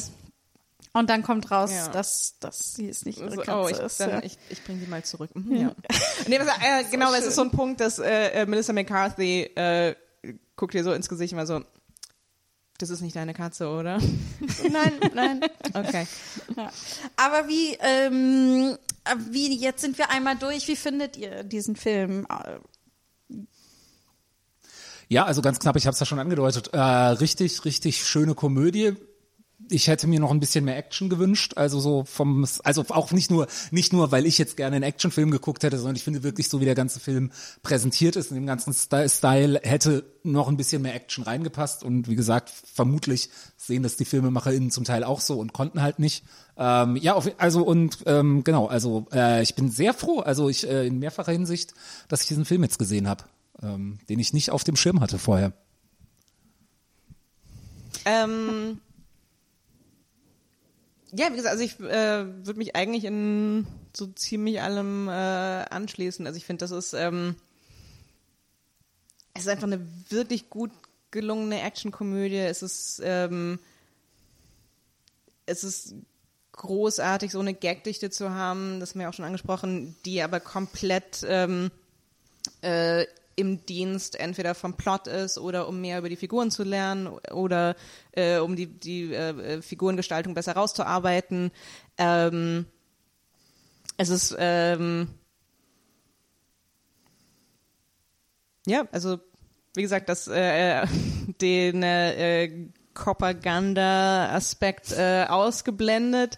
Ähm, nee, es ist einfach wirklich ein, ein richtig guter Film, der richtig gut äh, funktioniert. Ich, also es ist auch, es ist einer meiner absoluten Lieblingskomödien. Also ich bin zum Beispiel so in mein, äh, ist in meinen Top 5 der besten Komödien für mich. So mit Ghostbusters, mit äh, Zoolander, irgendwie ähm, äh, ähm, Ace Ventura, die auch alle in sich wiederum problematisch sind, aber äh, und da gehört er für mich irgendwie so mit dazu und ich habe den damals gar nicht mitbekommen, ich habe den durch Zufall irgendwann mal online entdeckt und Ja, habe ihn auch. geguckt und war so, wie ist dieser Film an mir vorbeigekommen und dann war ich so wütend, weil ich dachte mir, wenn es zwei Typen gewesen wären, wäre das wahrscheinlich eine der erfolgreichsten Komödien damals gewesen. Dann Aber würde er aber ganz auch nicht ehrlich- taffe Mädels heißen.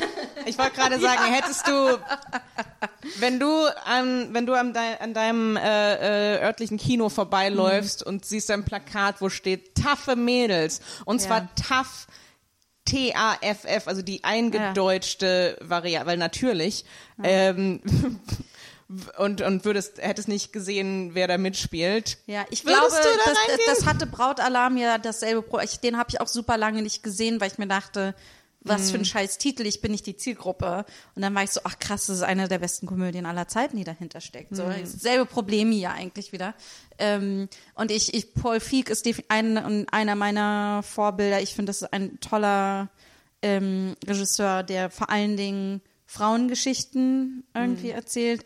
Katie DePaul ist einfach, ich möchte so Comedy schreiben können wie Katie DePaul. Das ist wirklich wirklich klasse. Und dann, ja, er ist zu Recht problematisch und ich bin dankbar, dass wir darüber zusammen geredet haben und ich ihn ein wenig kritischer einordne nochmal.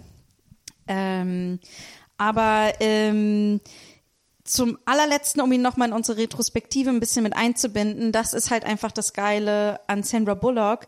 Die kann gut mit der Zeit gehen. Man merkt halt einfach irgendwie, die hat, kann gut einschätzen, ah, das ist jetzt neuer Geschmack, das ist jetzt der aktuelle Comedy-Geschmack, da gehe ich mit rein, da gehe ich auch voll mit rein. Man hat nie das Gefühl, ähm, dass die, dass sie nicht 100 Prozent bei dieser Rolle gibt oder so. Ich finde, sie ist wirklich, also das so, und das finde ich toll und das sieht man nicht bei vielen SchauspielerInnen. Irgendwie, dass die das so, Ja. ja.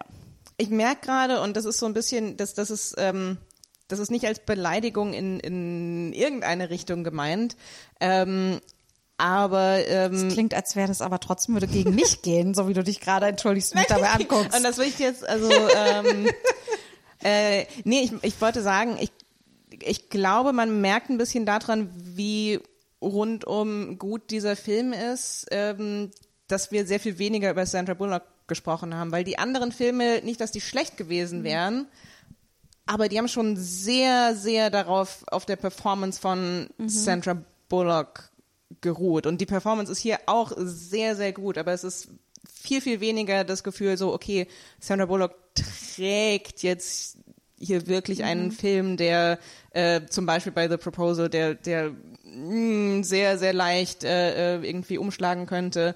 Ähm, und in, in The Heat ist sie halt einfach, ähm, also Teil von einem Duo, aber auch insgesamt in einem, in einem Film, äh, wo sie halt einfach ein, ähm, ein großartiger Teil eines Ganzen ist.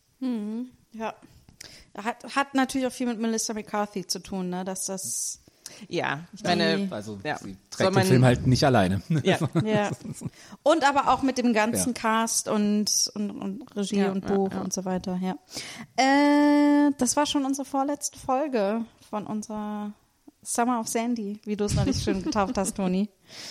Ähm, ja. Cool, dass du da warst. Ja, Georg. äh, danke, dass ich schon wieder da sein durfte. Du bist doch Georg, oder? Das haben wir jetzt richtig. Ja, ja, ja. Okay. Georg, Ge okay. Georg, Okay. Georg, Kamera, aka Georg FK. okay, ja. okay. Und äh, jetzt kannst du pluggen. Ach so, ja, also wie schon erwähnt, ich habe einen Podcast mit, also sofern ich den jetzt noch hab, wenn Mathilde rausfindet, dass ich Dass nicht du Kalle Zilske bin. Oh, wie viele von diesen deutschen Comedy Boys gibt's denn? Wie viele seid ihr? Zu viele. Ähm, äh, aber ich bin einer von den Guten. Deswegen macht Mathilde mit mir einen Podcast, der heißt Mathilde und Georg produzieren Unterhaltung. Auch da macht Mathilde gerade noch Pause, aber äh, in der nächsten oder über, also in den nächsten paar Wochen kommt Mathilde zurück. Dann werden wir wieder zusammen Unterhaltung produzieren.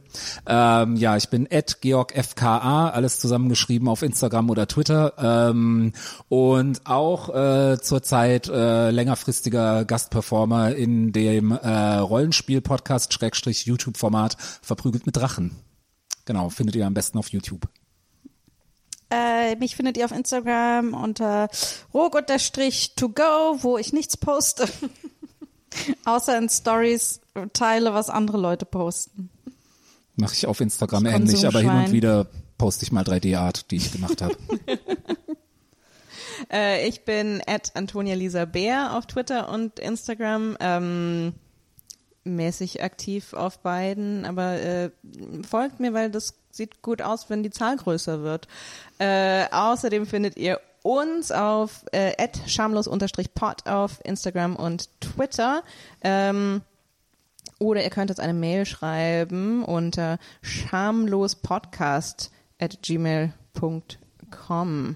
Ähm, oh, und ihr findet uns außerdem auf äh, Patreon und äh, auf PayPal schamlospod.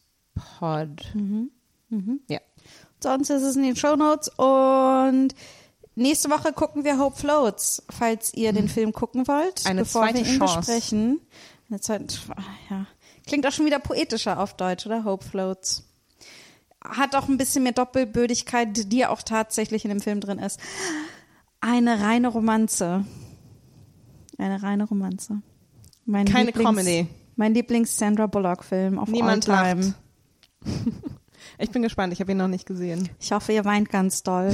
ihr findet ihn scheiße, dann bricht mir das das Herz. Tschüss!